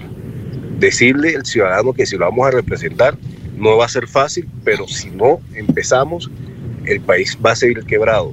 Saber que se roban esto a toneladas, saber que el Congreso, un congresista, por ahí está el audio de la doctora Merlano, donde dice que se gastaron 12 mil, 18 mil millones, y usted saca cuenta que un congresista en cuatro años lo máximo que se puede ganar son 1.400 millones, entonces ¿a dónde está para recuperar el, resto de lo que se gastó en la campaña?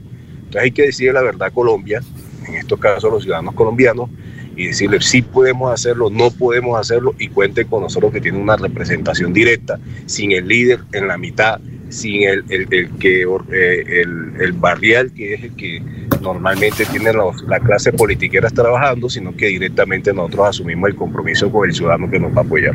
Bueno, finalmente, don Laurencio, 6 y 20 al señor de la OS, pero ustedes son un grupo significativo de ciudadanos que en su mayoría están fuera del país, están trabajando con dolaritos y eso siempre da algo, pero están buscando despegarse a la candidatura o intención de voto del aspirante presidencial, el ingeniero Rodolfo Hernández. Pero ¿qué va a pasar cuando él diga que no los apoya, que ustedes están usurpando su candidatura presidencial y desautoriza esa lista? Porque sí, 140 mil firmas, eso a nadie se le niega. 120 mil, 120 mil. de agua. 120 mil. Don Luis. Nosotros no estamos eh, solicitando la, la, autorización porque, repito, la lista se genera de la necesidad de presentarle al pueblo colombiano eh, unos congresistas coherentes con lo que está pasando en el país. Que tengamos como candidato presidencial el ingeniero Rodolfo, pues listo, porque en este momento para nadie es un desconocimiento que los senadores van a hacer equipo con sus gobiernos, con su gobierno, eh, estamos hablando del tema ejecutivo, que nos interesa lo que él ha dicho al país, que nos interesa su visión, que nos interesa pues cómo ha manejado o manejó con errores, sin errores, el tema político, pues es, es, es nuestro candidato. Entonces, de pegárnoslos no creo, porque evidentemente yo no creo que el ingeniero salga a decir que esa es su lista, porque la lista la conformamos los empresarios y que nuestro candidato presidencial es el ingeniero Rodolfo. Si la gente pues le gusta el planteamiento, le gusta lo que le estamos diciendo, le gusta lo que, que porque yo no, ¿para qué voy a decir que yo voy a apoyar a Petro o voy a apoyar a, a Alex Char? Si no comparto las posiciones, si no estoy de acuerdo con ellos, pues mi candidato más cercano a lo que manejamos los empresarios y lo que queremos para el país es el ingeniero Rodolfo Hernández. Bueno, y finalmente, don Luis, eh, finalmente, don Luis, y eh, finalmente, doctor Julio, a ver, ¿cuál es la inquietud? Que, que, que, nos haga una claridad el señor de la voz. ¿La lista es cerrada o voto preferente? No, la lista es cerrada. Tomó la decisión de hacer lista cerrada, todos estamos trabajando en equipo. Aquí ninguno, como pasa normalmente, los partidos se pelean adentro para poder sacar la mejor votación todos estamos trabajando en equipo, conscientes de que si pasamos umbral somos tres senadores y así sucesivamente si vamos sumando, vamos sacando las curules dentro del movimiento. Y finalmente, Pero es totalmente cerrado. Sí, y finalmente yo creo que yo creo que frente a la pregunta de Laurencio Rodolfo está de acuerdo con esa lista porque uno de los fundadores de la liga eh, de, y es Rodolfista 1A y que está en la campaña Rodolfo a la presidencia es Juan Carlos eh, Pérez. Pero será muy bueno, eh, don Luis, que sacaran un audio, un video donde Rodolfo diga apoyo esa lista al Senado de la República, porque además es una lista rodolfista, ¿no le parece? Sí, pero es decisión totalmente del equipo de campaña, del ingeniero, de él, de su equipo de comunicaciones. Sí. Ellos deberán medir toda la situación, pero nosotros estamos tranquilos que independientemente eh, esté o no esté la ayuda, nosotros seguimos trabajando por Colombia, seguimos trabajando por los empresarios de este país que merecemos un respeto ante todas las inconformidades y abandono que ha hecho el Estado colombiano en estos 30 años y que tiene el país quebrado. Eso es lo que seguimos. Bueno, muchas gracias, don Luis eh, de la Hoz. Es el quien encabeza, eh, residente en Miami, empresario colombiano en el sector agropecuario, residente en Miami, quien encabeza la lista cerrada al Senado de la República del Movimiento Gente Nueva. Son las 6 de la mañana, 23 minutos. Don Luis, muy amable, éxitos. Gracias, muchas gracias y que más que invitar a, a todos sus oyentes, al equipo de trabajo de que miren la oportunidad. Ahí estamos, somos gente nueva, queremos hacer las cosas bien Esperamos contar con su apoyo. Son las 6 y 24. Queremos que disfrutes de un servicio de energía confiable y de calidad. Por eso, trabajamos en el mantenimiento de la infraestructura eléctrica. Para que estés informado oportunamente de las fechas y horarios, síguenos en nuestras redes sociales o consulta toda la información en www.esa.com.co. ESA, Grupo EPM, Vigilado Superservicios.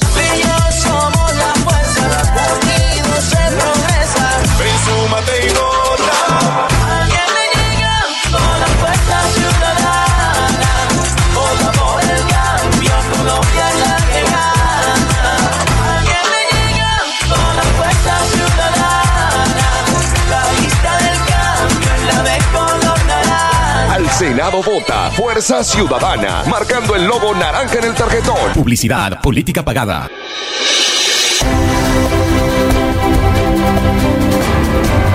Información y análisis.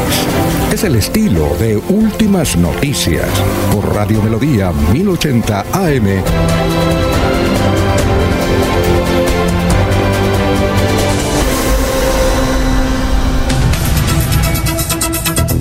Bueno, hoy a las 8 de la mañana hay un Facebook Live con Cleomedes, candidato a la Cámara de Representantes número 107 en el Targentón. Un Facebook Live a las 8 de la mañana. Oiga, don Ernesto, ¿don Ernesto está ahí? Señor. ¿Cuánto pueden valer 300 obleas? Eh, depende como usted las quiere. ¿Cuál que usted prefiere? ¿La oblea del humor? ¿La más exquisita? no, no. ¿La que, oblea del amor prohibido? ¿Cuál prefiere? No, es que me encontré con el popular Pedro Villanueva Pedro Herrera ah, ¿Ah? Iba a decir, en, Florida Blanca se consigue dobleas desde 2.000 hasta 15.000, 20.000, tengo entendido. Entonces bueno, habrá que ver cuál es la que usted prefiere para hacer las cuentas. En todo caso, él compró, no sé si con plata de él o eh, quien compró 300 obleas. Que le valieron Estamos en campaña. Sí, que le valieron 700. Estamos en campaña, entonces 300 obleas fácil de comprarlas. Entonces le valieron 700 mil pesos.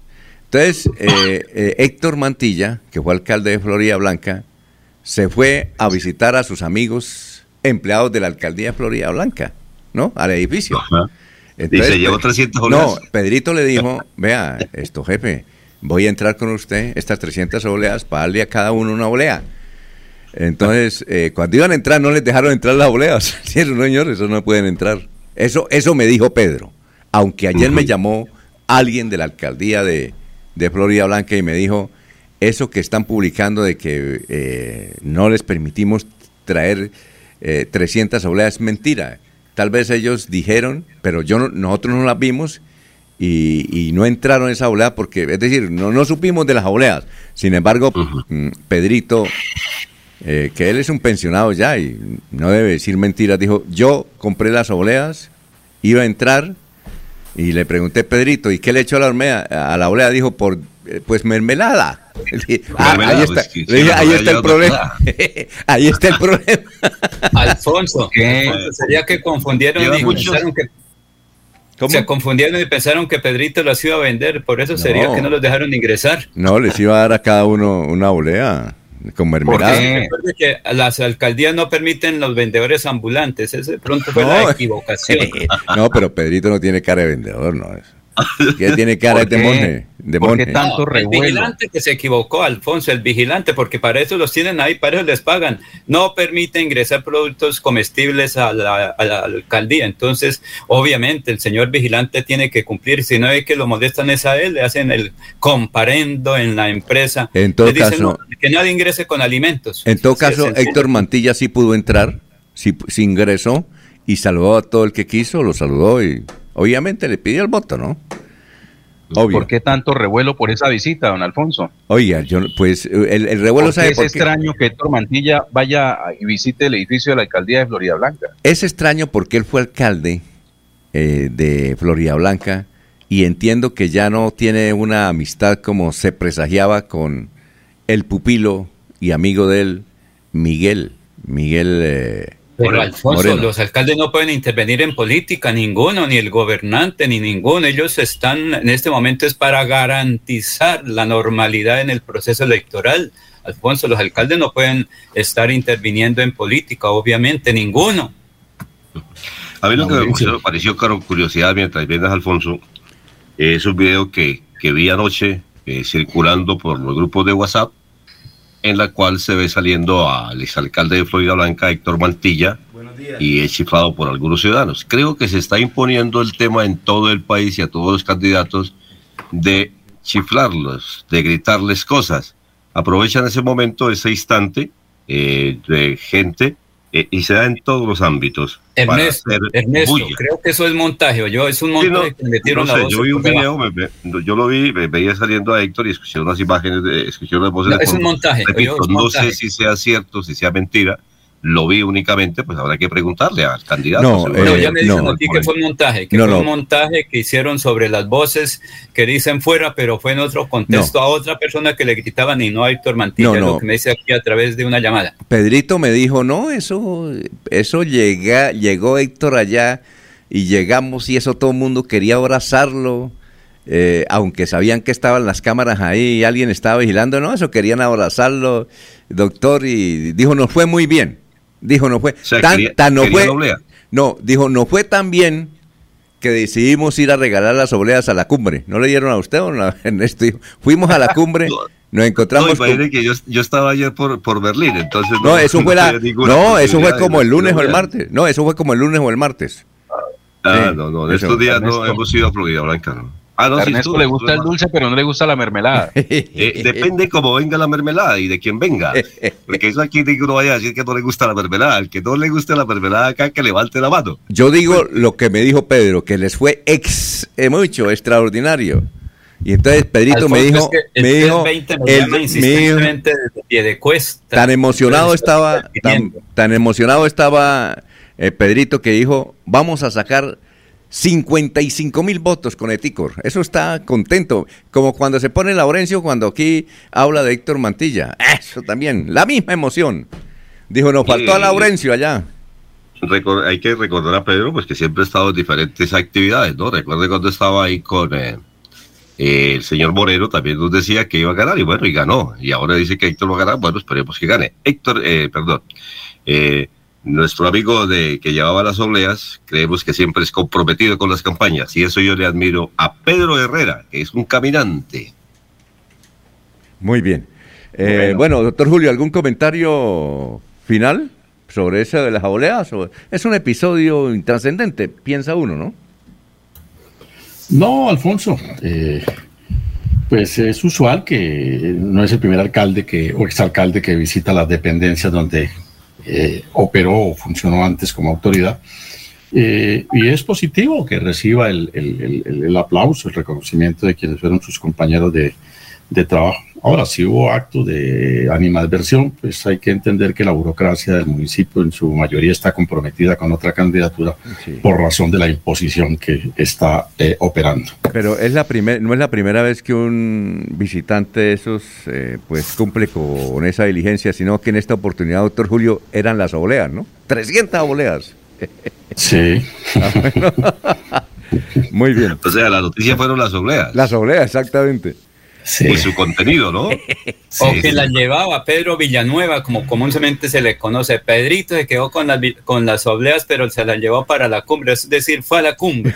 Eso sí, cuando usted vaya a Florida Blanca, cómase una oblea. No importa el precio que la quiera, ni el sabor que quiera. Son deliciosas las obleas de Florida Blanca. No me cabe la menor duda. Bueno, vamos a una pausa, pero desde luego vamos con los oyentes. eh, estamos en Radio Melodía, ah, son bastantes acá. Eh, dice don Jorge, a ver, Jorge Hernández, quiero preguntarle a los periodistas qué han hecho los concejales de la liga en Bucaramanga. ¿Será que con esa lista eh, de gente nueva lo único que buscan es ganar protagonismo a costa del loco Rodolfo? Nelly Parra Arias. Rodolfo Hernández dice que va a ganar en la primera vuelta, pero ¿cuáles son sus propuestas de gobierno? Lo único es la corrupción, pero cuando llegan al gobierno se les olvida porque eso es imposible, todos se arropan con la misma cobija. Gustavo Penilla Gómez. Tendría que ser estúpido Rodolfo salir a decir que no apoya a la lista de gente nueva, don Laurencio. Nelly Parra Arias.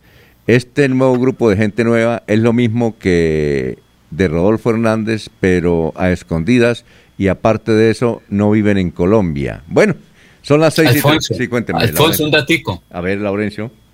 Es que me dicen desde cinco llamadas que fueron testigos de la visita del exalcalde mm, Héctor Guillermo Mantilla y que en ningún momento él pidió votos, que visitó a los amigos, los saludó independientemente de dónde vayan a votar o por quién vayan a votar, que él fue muy respetuoso, solamente los saludó y siguió saludando a las personas, pero nunca les dijo tienen que votar o, o hagan el favor o les pido, no, que sobre fue la única presencia de él. Ya en su interior con cédula en mano, cada ciudadano tomará su decisión, pero me dicen, ninguno, o mejor, el doctor Héctor Guillermo Mantilla a nadie le dijo, tiene que votar por mí, es que conviértase ahora en mi amigo. Muy bien. Todos son amigos, otra cosa es con cédula mano, cómo irán a votar en el Pero yo creo que, oiga, yo creo, Laurencio, que sí les dijo, ahí les traía una bolita, una olea, pero no la dejaron entrar. Supongo que... él No, dijo- tampoco, que no, que no. Sobre eso no habló, porque es que Pedrito era el que la llevaba. Ya, ya. Pedro, Vill- Pedro Villanueva la llevaba y. Ah, Sí. bueno, sí, señor. No, y, y posible que ahora alguien no pueda ingresar a, a un establecimiento público, ¿no? Sí, claro. Llámese como se llame. Sí, claro, él Puede puede. ingresar. Me parece a mí que no, no hay ningún inconveniente para que ingresen. Lo que pasa es que los simpatizantes eh, les da mal genio verlos por ahí. Muy bien. Eh, vamos a una pausa, son las 6 de la mañana, 35 minutos, estamos en Radio Melodía.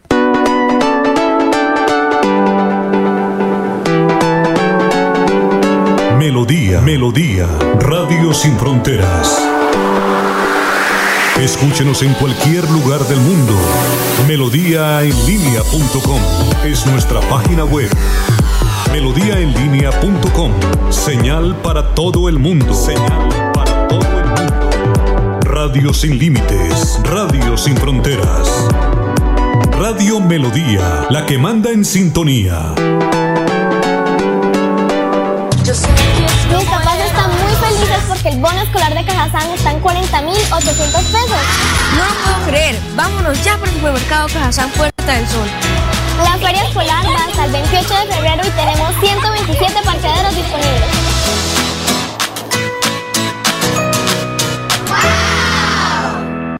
Yo sé que es lo bueno.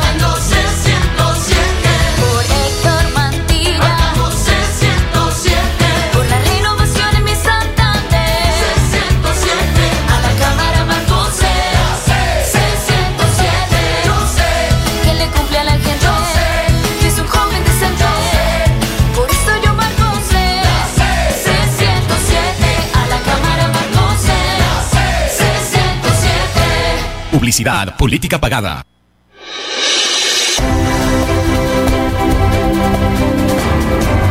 Información y análisis. Es el estilo de Últimas Noticias por Radio Melodía 1080 AM.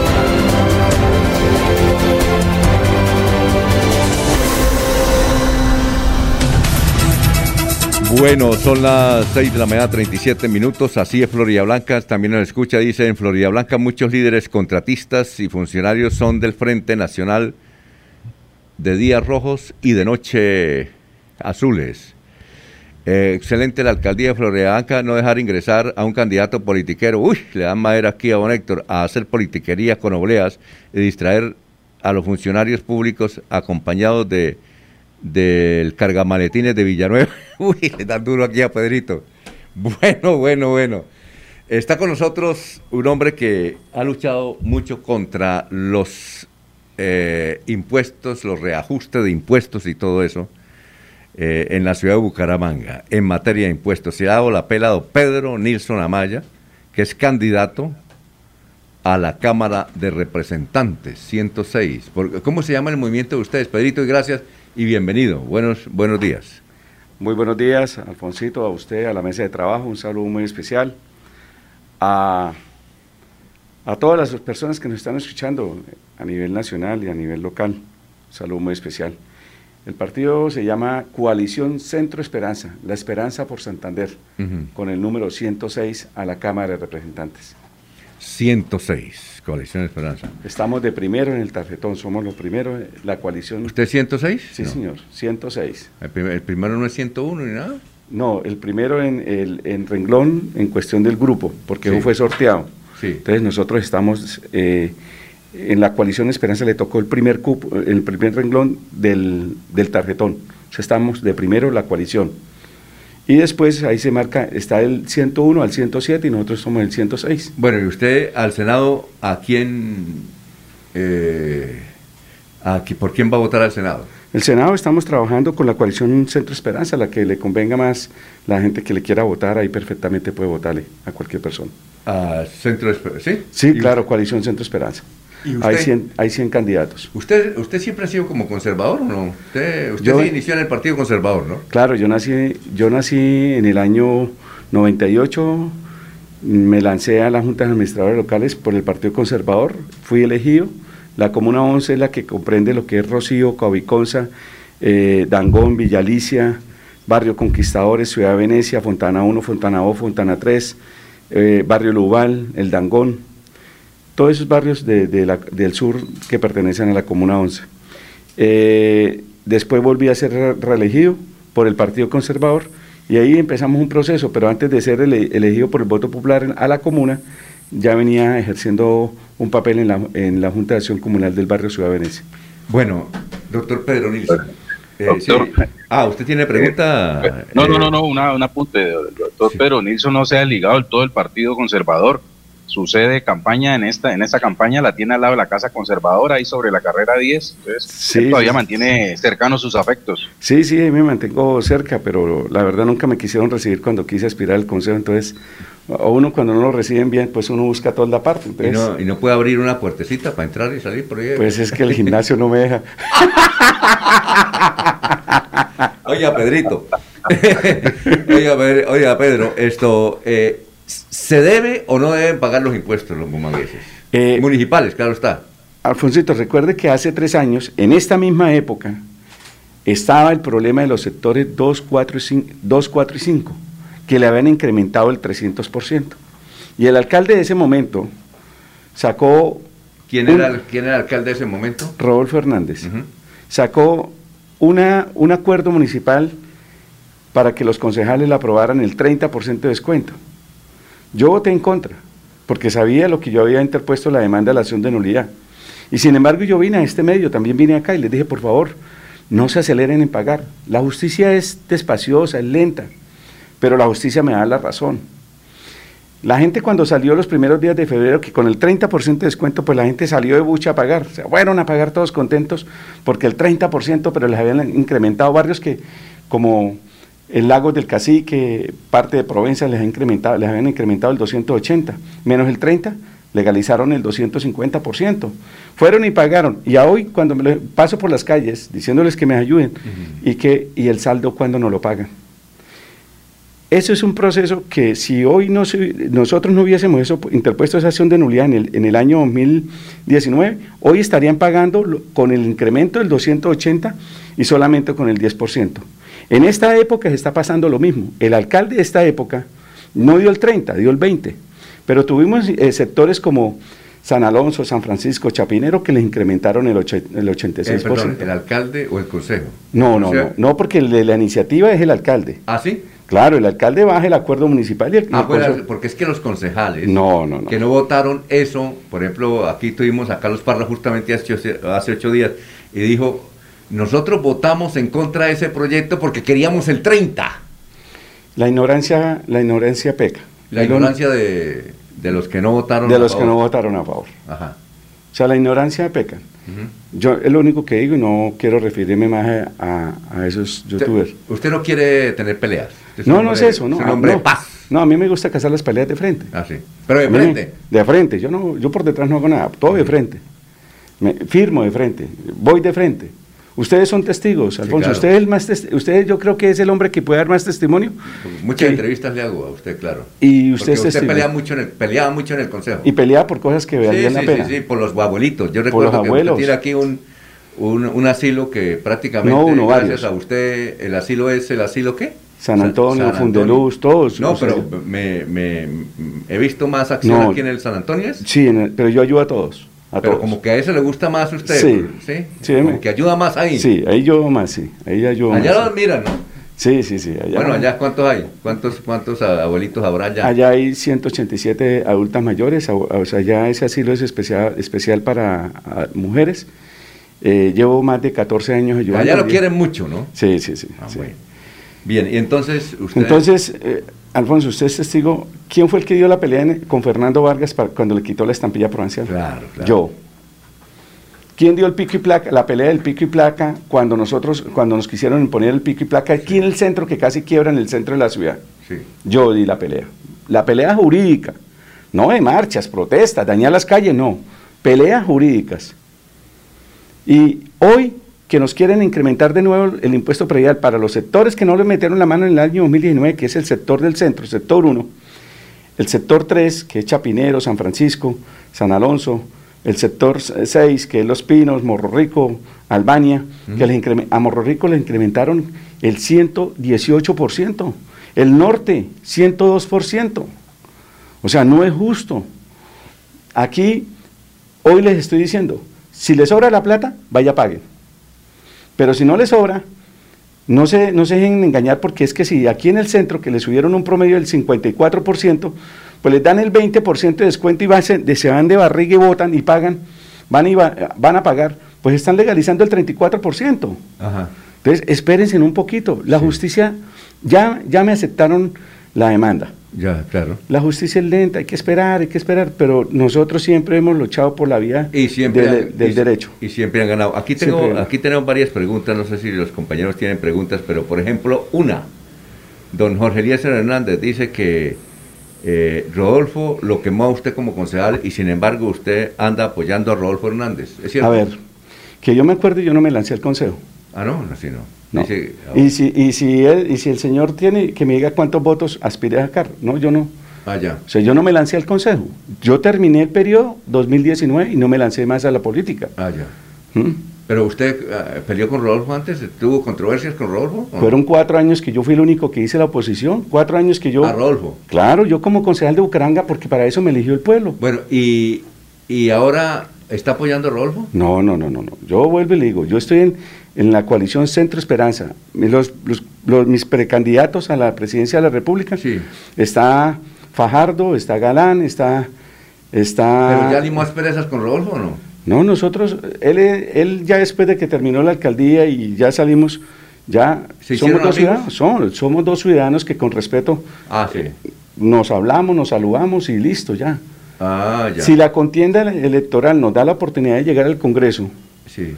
yo creo, Alfonso, que si Dios me lo permite y el pueblo humangués me da la oportunidad de llegar al Congreso, Sí.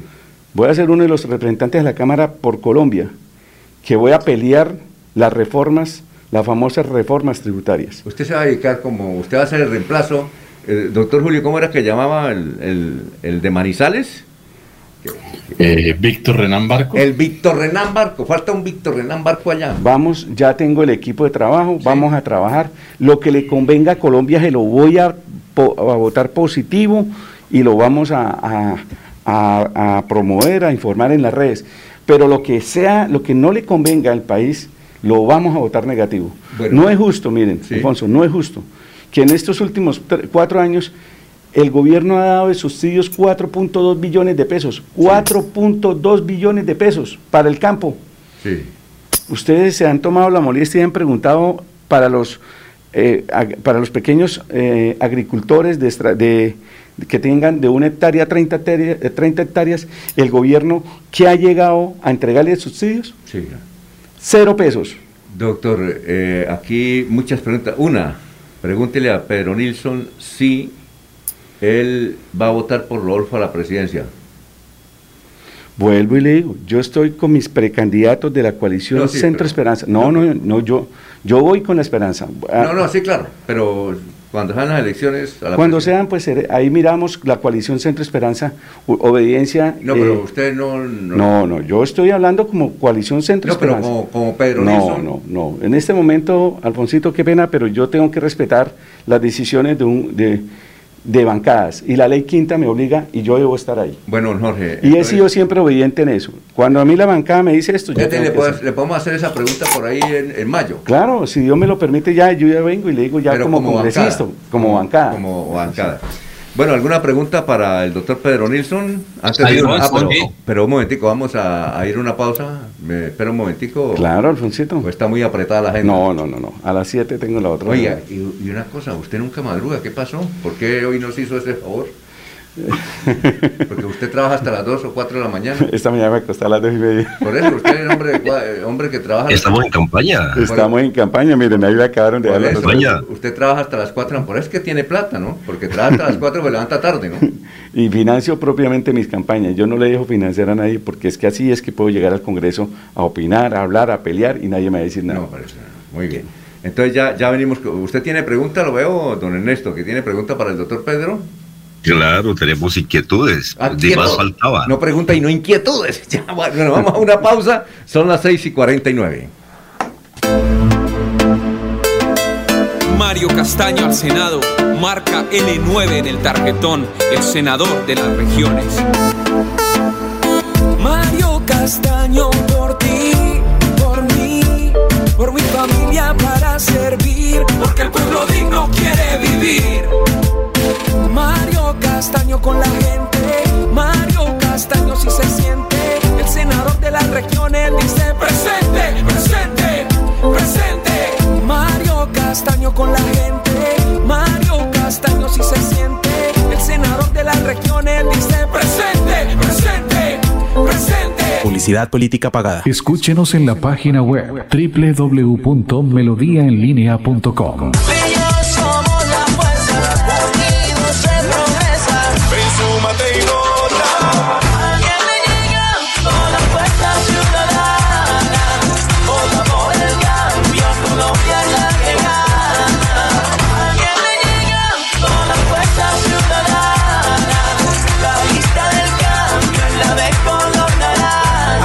Senado vota Fuerza Ciudadana, marcando el logo naranja en el tarjetón. Publicidad política pagada. Escucha Últimas Noticias por Radio Melodía. Últimas Noticias por Radio Melodía, la que manda en sintonía.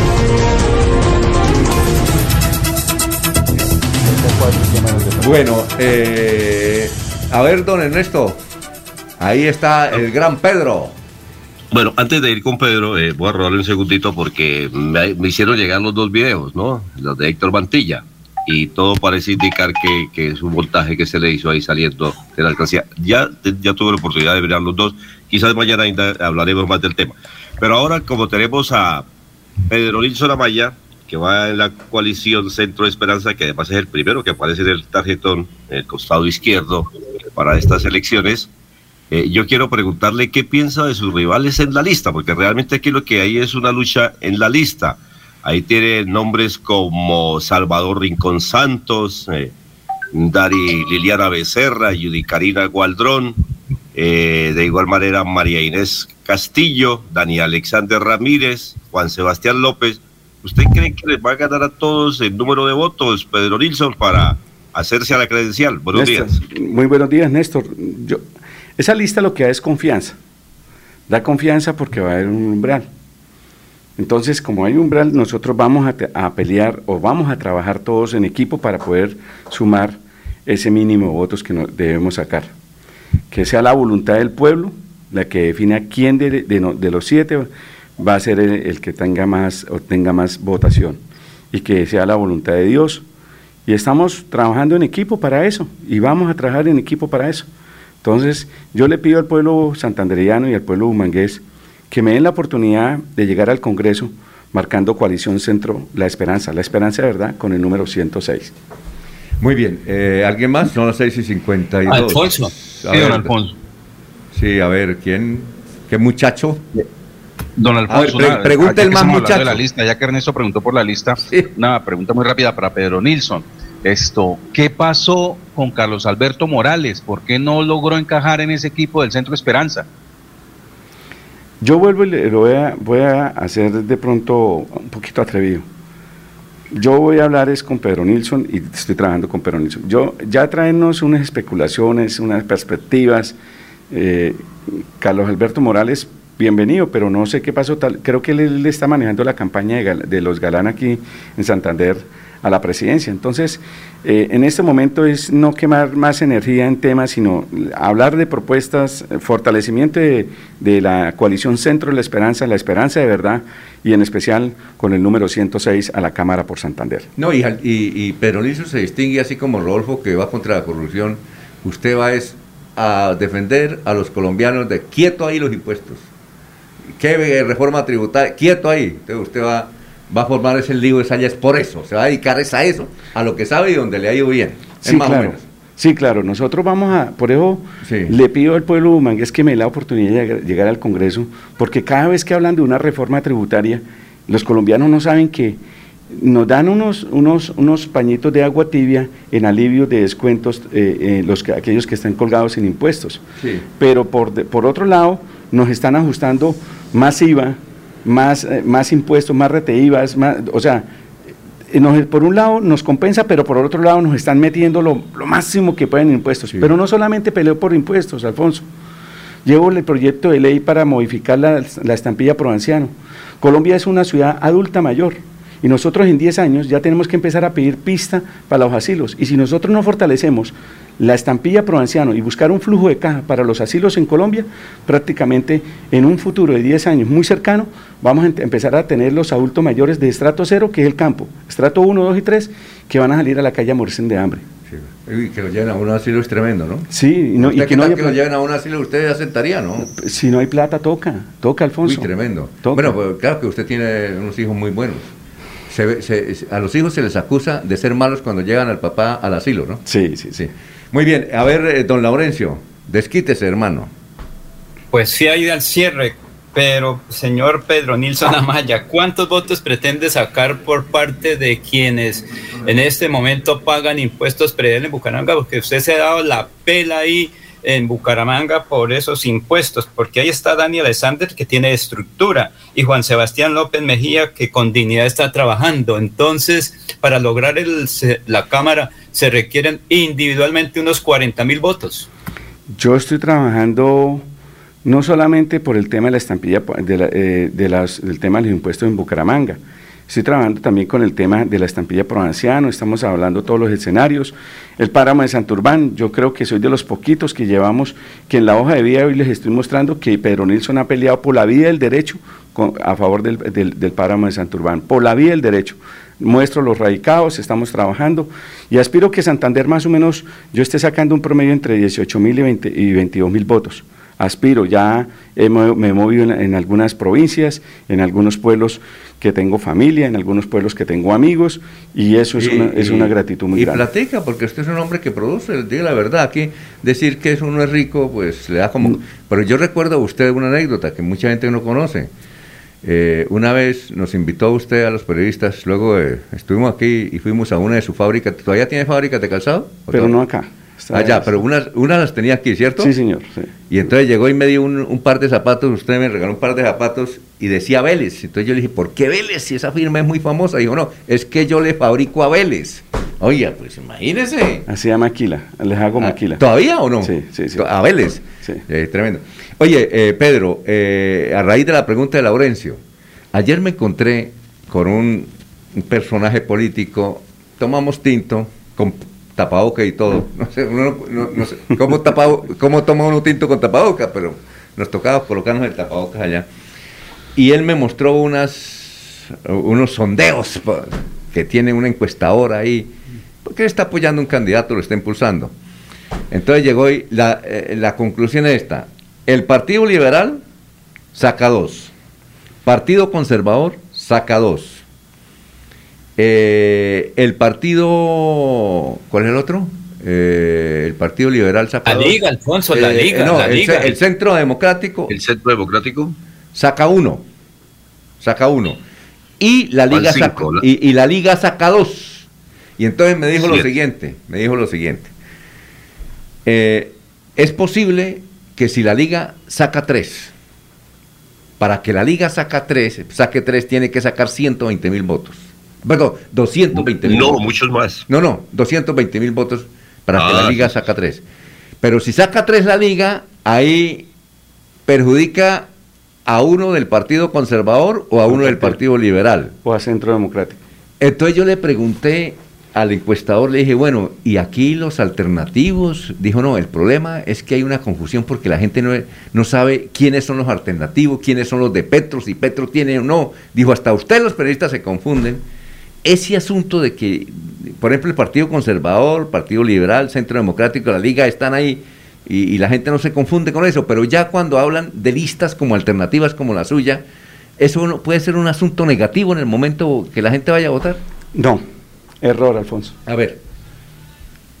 Miren, yo he recorrido, ya fui a Mogotes, Tona, San Gil, Gonzaga, San Joaquín, parte de la provincia de García Rovira, una Sí. partecita.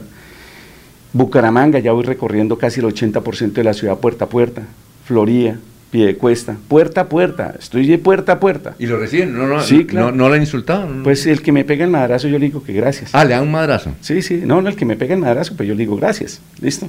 El que me trata mal, digo, Aquí hay, aquí hay un señor que me esquitó 20, 20 mensajes. Pregúntele por el tuerto Gil, por el señor Gil, que usted es muy amigo. Y yo- y eh, miren, ah, dígale al Señor que en la vida, ojalá él, ojalá él aprenda de, este, de, este, de lo que está escuchando. Sí. Que en la vida nunca niegue la familia y los amigos. Ah, ya. Y aquí en, la, en, la- en los años 2000, todos los periodistas eran los que le hacían antesala a, a Luis Alberto. Claro, y políticos. yo lo veía. Y políticos. No, también. y medios de comunicación. Claro. Y hoy los medios de comunicación se les olvida quién fue el que les dio la mano. Entonces, listo, ahí está para que el- de pronto el Señor entienda. Usted es amigo de sus amigos, Pedro No, yo soy amigo de todo el mundo. Listo, perfecto. Yo, y respeto, de algo que me enseñó mi madre es a respetar a los amigos. Sí, sí, claro. Y yo tengo que respetar a los amigos como respeto a mi familia. ¿Sí? Sí. Entonces Cuando- usted decía que iba puerta a puerta. Vamos puerta a puerta. Y nosotros lo que percibimos es que la gente no quiere salir a, a- a sufragar en marzo 13. Yo el mensaje que... ¿No quiere? No quieren ir salir a votar. Están cansados de las maquinarias, están cansados de las estructuras. Es decir, el umbral se va a bajar. Entonces, esas estadísticas... ¿Usted cree que se va a bajar? Se va a bajar, se va a bajar. Entonces, yo lo que, lo que sí le pido, lo que yo hoy le pido a la- gente es que por favor salgan a sufragar, salgan a votar. No permitan que la, minor- la minoría sigan posesionándose para que lleguen al Congreso solamente a, a calentar pupitre. No, que lleguen al Congreso a que lleguemos a discutir, a discutir, a formar, a fortalecer nuestro país. Eso le falta a Colombia. Y nosotros no podemos llegar diciendo, no, es que yo, la- lo mismo de lo mismo. No, y la gente está resentido, resentida con unos ciertos grupos políticos. Ya lo tienen identificado y eso a ellos les da fastidio. Yo, he- yo he hecho reuniones en Bucaramanga, he hecho más o menos como unas 317 reuniones de un Sí. promedio de 25 personas. No, le- les digo que más no porque por la pandemia debo respetar los espacios. Sí, claro. Y yo hoy, yo lo primero que percibo es pero usted no está por un tal partido. No, no, no. Nosotros somos la coalición Centro Esperanza, la esperanza de verdad. De hecho, nos tocó empezar a jugar unas estrategias para posicionar que la coalición es Centro Esperanza. Entonces, estamos trabajando con eso de la coalición Centro Esperanza. Bueno, en todo caso, que voten por el 106, Pedro Nilsson, lo encuentran Centro Esperanza. Eh, ¿Alguna reflexión final, doctor Pedro, Ju- eh, doctor, perdón, doctor Julio Enrique Avellaneda? Alfonso eh, eh, y Pedro Nilsson, cordial saludo. Saludar eh, con, con- cierta, eh, con cierto optimismo que haya personas que aspirando al Congreso tengan claridad de lo que van a hacer al Congreso de la República, Alfonso.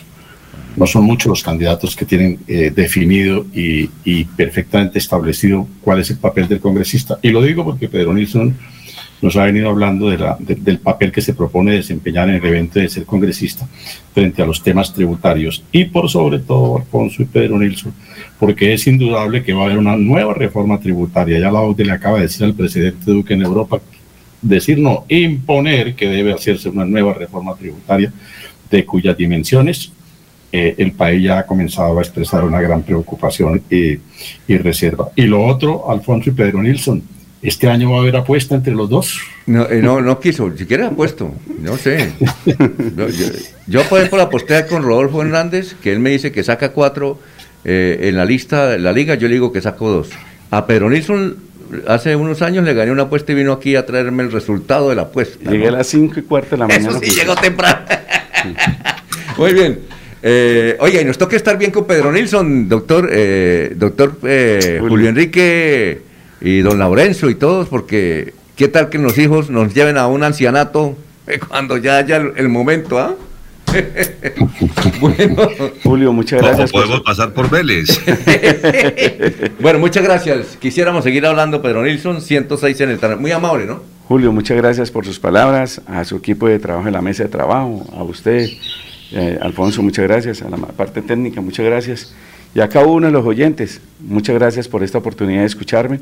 Espero y les pido que por favor multipliquemos esta palabra para que Pedro Nilsson tenga la oportunidad de sacar votos en los 87 municipios del departamento de Santander. Si tienen un amigo en San Joaquín, si tienen un amigo, un amigo en, en Betas, si tienen un amigo en California, eh, O en San- Mogotes. en Mogotes, en. San Alberto. Yo nací en Mogotes, me encanta Ah, mi bueno. tierra, me adoro mi tierra. Eh, aprovechen, llamen, tómenle la fotico al Calvito, pero díganle, no vayan a votar por el Calvito, voten por la coalición Centro Esperanza, la esperanza de verdad, y número 106 en el tarjetón. La sede de campaña Nilsson lo, lo quieren hablar con él en la carrera décima, número 4846. 4146. Ah, perdón, 4146, ahí en la parte baja de la gobernación. Son las 7 de la mañana, 4 minutos. Mil bendiciones y un feliz día, gracias. Aquí Bucaramanga, la bella capital de Santander. Transmite Radio Melodía, Estación Colombiana, HJMH, 1080 kilociclos, 10.000 vatios de potencia en antena, para todo el oriente colombiano. Cadena Melodía, la radio líder de Colombia.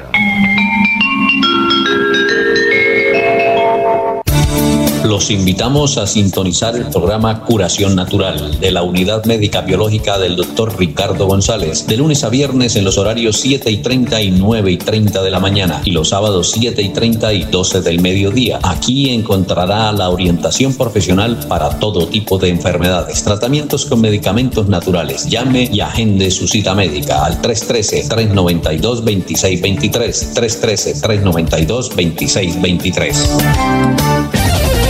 En Radio Melodía, últimas noticias. Las noticias de la hora. Las noticias de la hora. ¿Qué tal? Soy Florentino Mesa. Les presento la vuelta al mundo en 120 segundos.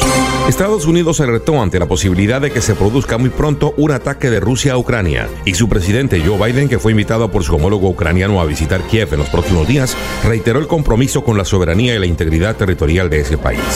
Canadá, Singapur y Japón urgieron a sus ciudadanos a abandonar Ucrania lo antes posible ante el aumento de tensión por el conflicto con Rusia.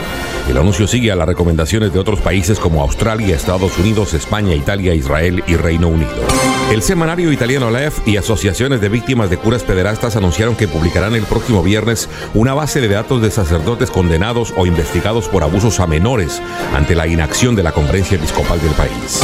En México, al menos cuatro personas murieron y seis resultaron heridas en un ataque de individuos armados contra un funeral en una iglesia en Ciudad Juárez, sumando más de nueve asesinatos en la región en apenas 15 horas. Después de que el gobierno chileno anunció el estado de excepción en localidades fronterizas del norte y la puesta en marcha de la nueva ley de migraciones, decenas de migrantes se agolparon en los pasos fronterizos con Bolivia a la espera de ingresar al país. Un congresista de Perú Libre, el partido marxista que llevó al poder al presidente Pedro Castillo, presentó una denuncia constitucional contra la presidenta del Congreso, María del Carmen Alba, por instigar con la oposición estrategias para destituir al mandatario. El general nicaragüense Hugo Torres, preso político de Daniel Ortega, murió este fin de semana en prisión, confirmó su familia. El exandinista había sido detenido en junio de 2021 en medio de una oleada de arrestos ordenada por el régimen contra casi 40 líderes opositores. Científicos y gobiernos se reúnen este lunes para ultimar un importante reporte de Naciones Unidas sobre cómo afecta el cambio climático a las vidas de la gente, su entorno natural y la propia tierra. Con una dramática remontada final, Los Ángeles Rams vencieron este domingo a los Cincinnati Bengals en su flamante Sophie y conquistaron el segundo título del Super Bowl de su historia. Esta fue la vuelta al mundo en 120 segundos.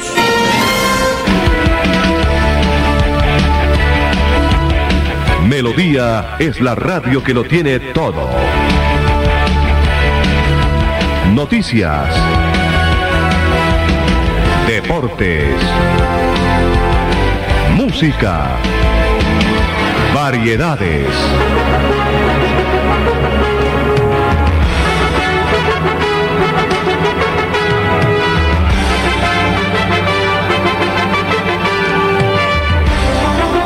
Melodía La Grande.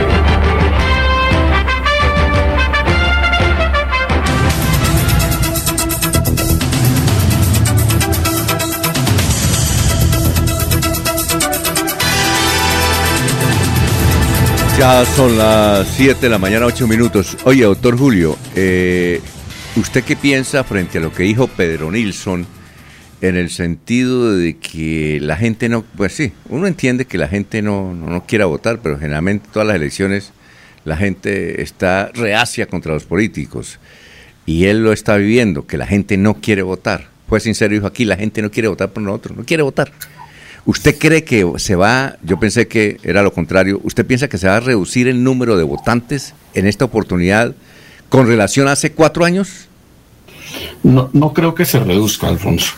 Eh, tradicionalmente las elecciones de Congreso son mucho más pesadas que las elecciones presidenciales, ¿no? Hay un poco más de apatía de la gente, eh, la desilusión, el escepticismo frente al Congreso como cuerpo legislativo, como ente que solucione los problemas de la sociedad, pues ha calado y la gente ya, ya, ya ve estas elecciones a ratos como una, como una carga pesada, pero aún así la gente es consciente del momento democrático, me parece que el número de opciones políticas que están en juego y hay que reconocer de alguna manera eh, aunque sean los mismos frascos, hay una, alguna presencia de, sectores eh, sociales o políticos nuevos, de algunos nombres nuevos, y creo que eso por lo menos va a permitir que se mantengan los mismos números eh, de, en materia de, votos al, al, Congreso, el mismo número de votos de las últimas elecciones. No creo, no creo en síntesis que decrezca ese número.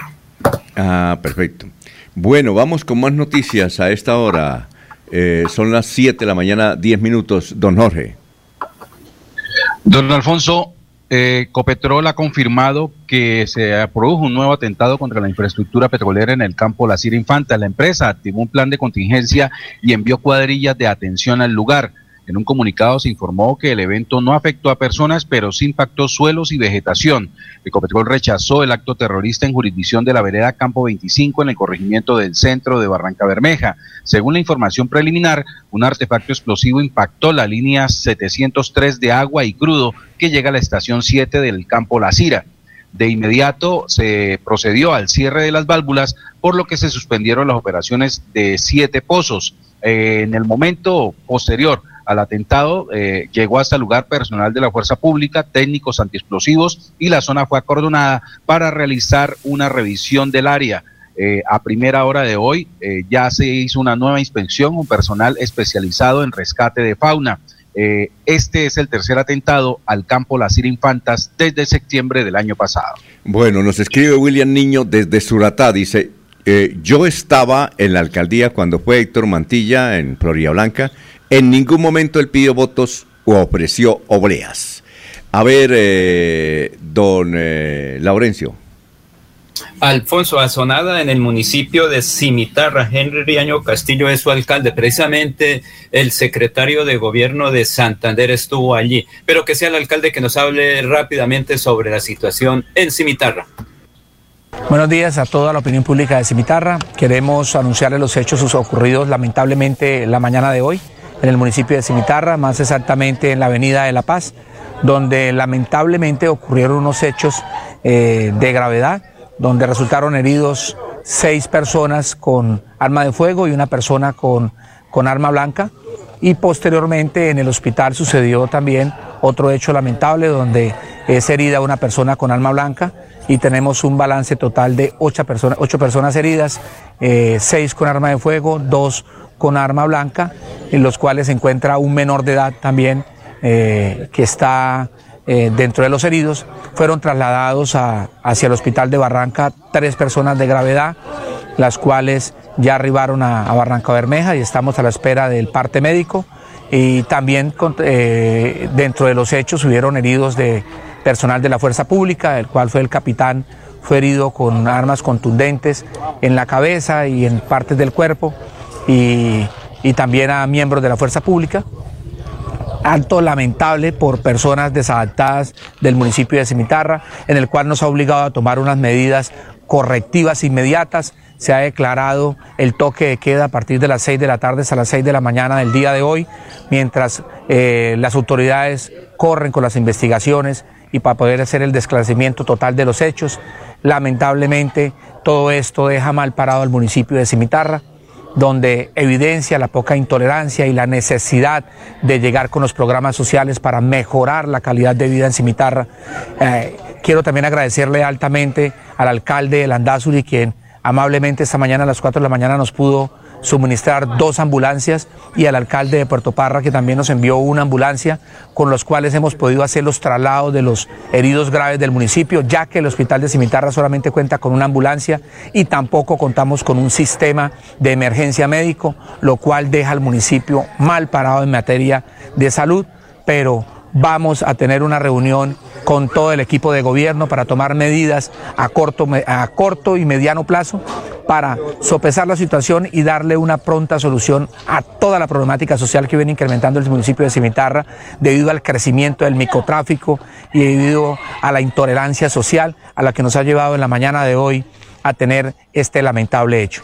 Le, solicitamos a todos los comerciantes y a todos los cimitarreños que nos ayuden y se nos apoyen con todos estos hechos que dejan mal parado al municipio de Cimitarra y no dejan más que entrever que la problemática social que ha crecido en el municipio durante tantos años nos deja hoy un lamentable hecho. Gracias y que Dios los bendiga. Que Dios lo bendiga. Son las 7 de la mañana, 14 minutos. Bueno, eh, en las reuniones del nuevo liberalismo que hubo este fin de semana en Bucaramanga, propusieron candidato a la gobernación a Carlos Alberto Morales Delgado. Oiga, Jorge, eh, usted decía que había una especie de enfrentamiento entre Carlos Alberto y Pedro Nilsson. No, señor. No, no, no, Ah, no. no. ya, ya. Eh, no, se me referí es que, eh, como siempre se especuló que Carlos Alberto Morales sería candidato al Senado en la lista del nuevo liberalismo, y nunca se dio la oportunidad de que un santandereano estuviera en esa lista, también se sabe que Carlos Alberto Morales estuvo tentado a integrar la lista a la Cámara del Centro Esperanza, en el cual hace parte Pedro Nilsson y otras figuras de la política regional. ¿sí? Eh, la respuesta que nos dio Pedro Nilsson no negó que eso eh, eh, fuera cierto y sencillamente, pues, obviamente, entre sus razones, pues no, no, no quiso tocar el tema porque le preocupa es más promocionar su nombre como candidato a la Cámara. Razón valedera. Pero que Carlos Alberto Morales estuvo tocando otras puertas diferentes al centro liberalismo, eso es cierto. Ah, Oiga, eh, Jorge. eh, Alfonso, pero entiendo que Carlos Alberto es como el gerente de campaña de Juan Sebastián López Mejía, que está en el mismo grupo donde Ah, está Dani Ramírez. sí. Ahí es donde tienen de pronto las dificultades. recordemos el audio, el audio de, de- de- de- del diputado Leonidas Gómez, en la cual se anunciaba que así se hacía un lado, a un costado, dentro de la campaña de Juan Sebastián Gómez, porque con la llegada de Carlos Alberto Morales, pues al parecer toda la dirección de la campaña estaba era, eh, alrededor de ese nombre. Bueno. Eso es cierto. Oiga, Jorge, a propósito, antes de irnos unos mensajes, ayer me llamó un dirigente político muy influyente en el departamento de Santander y me dijo, oiga, ¿qué pasará con Jorge Caicedo? Que lo noto diferente conmigo. Yo entonces yo le dije, ¿están bravos? Dijo, no sé, no sé, eh, eh, yo a él no le he hecho nada, es que qué días me lo encontré y no me saludó. Entonces, no, yo le- ¿Quién? No, te toca privadamente. Yo le digo... No, no, no, no, no. Entonces yo le dije, no, pero si Jorge es un alma de Dios, no se pone bravo con nadie. Un ser de luz, además.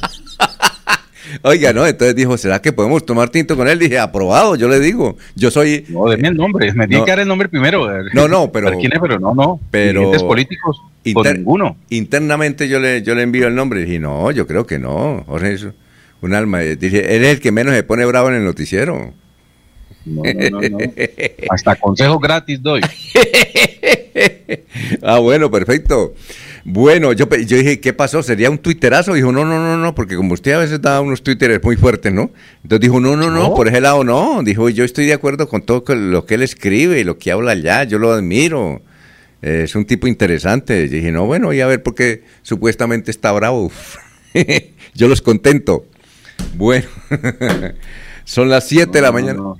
Eh, Sí. Eh, Que de pronto sí me, me- me he vuelto muy cauto al andar en la calle, es que con tanto candidato deportivo eh, me, me- me- me da temor que me termine con los bolsillos llenos de publicidad. Entonces Ah. camino con la cabeza bajo. Ah, ya. O los- el nerviosismo de los aspirantes, porque en un mes ya están- a esta hora ya están No, los en un buenos mes- y los malos. En un mes, a esta hora, estamos dando a conocer la lista. Estamos ya, luego de la jornada electoral y todo eso. Sí, señor, tiene usted la ronda, Horacio. Vamos a una pausa, son las 7. Ah, pero vamos a ver, los oyentes aquí que nos escriben muchos. Aquí siguen hablando de Pedro Nielsen. Bueno, Jairo Gómez Muñoz dice: Leonidas está con Dionisio. Es como tirársele a los, a los, a los buses.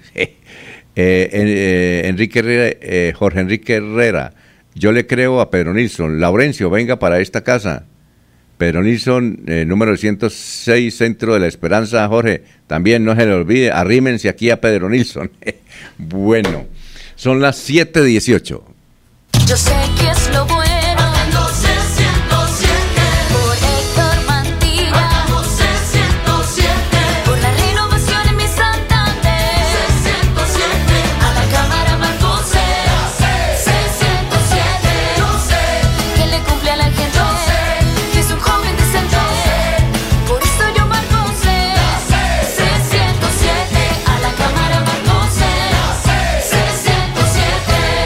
Publicidad, política pagada. Hay más noticias. Muchas noticias. Muchas noticias en Melodía 1080 AM. Yo sé que es lo bueno. Oficial de Radio Melodía 1080 AM. Enrique Ordóñez Montañés está en Últimas Noticias de Radio Melodía 1080 AM. Muy bien, son las 7 de la mañana, 19 minutos. Para las preguntas para el profesor Enrique Ordóñez. Eh, Nubia Moreno. Dice, si las palabras, es una buena pregunta, Nubia, interesante dato. Nubia Moreno dice, si las palabras tijeras, tenazas y pantalones se utilizan solo en plural o se pueden utilizar también en singular, profesor. Básicamente tijeras y tenazas. Eh, profesor. Sí, muy buenos días, Alfonso y oyentes de Últimas Noticias.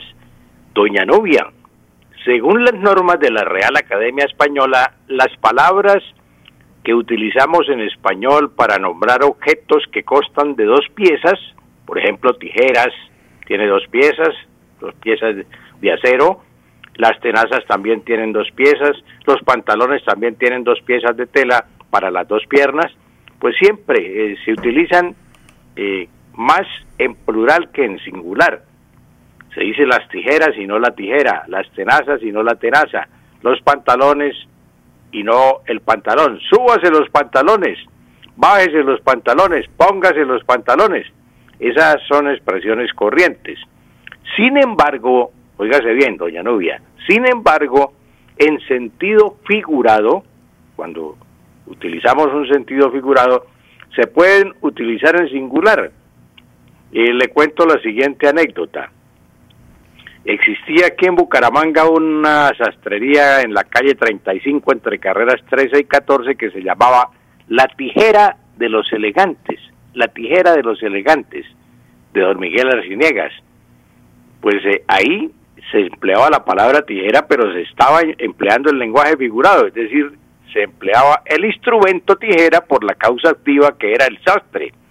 En lugar de tijera, pues eh, el aviso debería decir el sastre de los elegantes, pero el lenguaje figurado decía la tijera.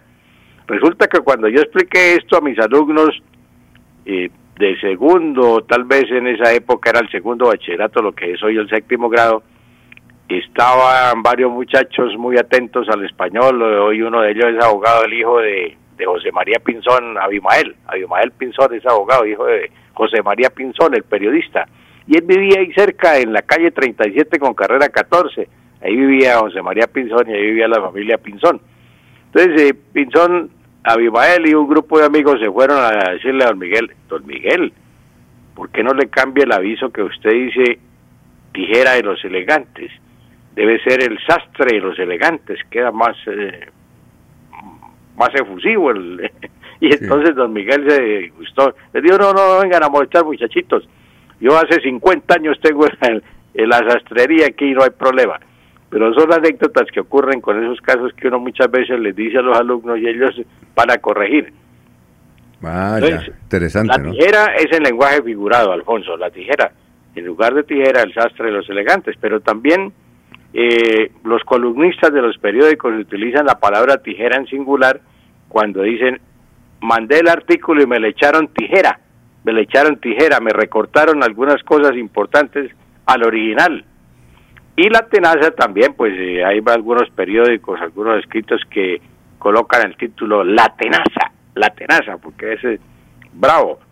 Y los pantalones, pues uno siempre los utiliza en plural, muy poco en singular. Pues uno- cuando va a comprar un pantalón, uno no dice voy a comprar pantalones, sino quiero un pantalón y una camisa. Y, pero generalmente dice, tengo los pantalones bien puestos. Él tiene los pantalones bien puestos. Esa es la aclaración, doña Novia, sobre tijeras, tenazas y pantalones. 724. Jorge Velandia dice si es correcto usar la coma en ejemplos como este. El joven tenía el pelo muy coma, muy coma, largo. Profesor, e- en esas situaciones hay personas que utilizan la coma ahí. El joven tenía el pelo muy coma, muy corto, muy coma, largo. Profesor, ¿eso está bien o mal aplicado? Bueno, amable oyente, según las normas de la ortografía de la Real Academia, debe evitarse el uso de la coma en las mm, reduplicaciones, eh, las reduplicaciones enfáticas o expresiones de una palabra. Por ejemplo, si yo escribo me gusta el café, café, yo no puedo colocar me gusta el café, coma, y luego la otra palabra café. Ni tampoco puedo escribir tenía el pelo muy, coma, muy largo o muy corto. Estaba igual, coma, igual, igual que hace dos años. No, eso es, es incorrecto. El, eh, no, no se puede utilizar. Ahí en esos casos no se utiliza la coma. Es, es incorrecto, Alfonso. Muy bien, muchas gracias, profesor. Que pase un buen día. Éxito, ¿no? Gracias a usted, Alfonso, y a todos los oyentes. Un feliz día. Bueno, eh, Jorge, la de irnos son las 7.25. Jorge. Bueno, Jorge ya fue. Fuerte aguacero que cayó Ah, en las últimas horas, deslizamientos, inundaciones, caída de árboles y hasta una vivienda desplomada se encuentra dentro de los casos que atendieron los bomberos. Oiga, Jorge, eh, hay un plantón, aquí nos manda información, dice, hay un plantón hoy lunes a las 2 de la tarde contra un candidato del Partido Verde al Congreso. Se llama ay, David Guerrero. David Guerrero. Oye, ¿este David Guerrero era el que se subía a los árboles? Sí, señor, Ah, correcto.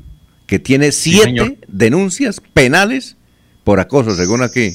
Nos están Sí, enviando don el- Alfonso, durante la última semana se han presentado, eh, ya dicen, ya son, dan cuenta de ocho mujeres las que han denunciado el movimiento del señor David Guerrero como acosador y eh, es un, eh, un grupo colectivo de mujeres eh, tiene prevista realizar una marcha hoy de protesta en el Parque San Pío en la tarde de, de- de este lunes.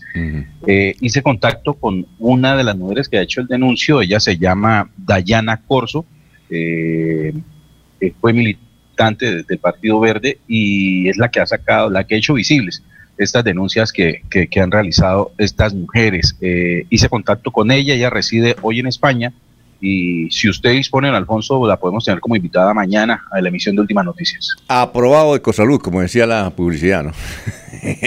Muy bien, dígale que sí, hermano, por ahí que tipo 6 de la mañana en punto, yo. 12 Sí, del señor. día hora de España, claro, no se, no se interesa el asunto. Bueno, don, eh, eh, doctor, eh, doctor Julio, ¿algún comentario final? No, Alfonso, la expectativa de habrá nuevo director técnico en el Atlético Bucaramanga mañana. ¿Que ¿Ya lo echaron o qué? No sabía. No, simplemente pregunto. Ave María. Ya, Perdón, perdón con ese apunte del doctor Avellaneda. Es que vi muchas personas reclamando que, que Álvarez se fuera del, del equipo, que el dueño del equipo se fuera. O sea, ¿cómo se va a ir el dueño? Eh, puede, tiene que venderlo. A ver si lo compramos, doctor Julio. Bueno, gracias, doctor Julio. Pues, eh, a ver, Laurencio, la de irnos. Alfonso, pues hoy estará el, el candidato presidencial David Barguil por Bucaramanga. Ahorita a las nueve una rueda de prensa en Chiflas, más tarde una reunión con dirigentes gremiales en Copetrán. Posteriormente en Neomundo otra importante reunión con candidatos a Cámara y Senado por Santander. Será una reunión muy vital para el desarrollo político de la región. Bueno, sigan ustedes con un médico que explica muy bien cómo debe comportarse uno con la salud, el doctor Ricardo González. En unos instantes, él habla chévere, pre- presenta anécdotas. Es interesante, ¿no? Yo no sabía, por ejemplo, que el mejor jugo que uno debe tomar es el jugo de aguacate, doctor Julio. Ese el jugo de aguacate lo pone a usted a volar.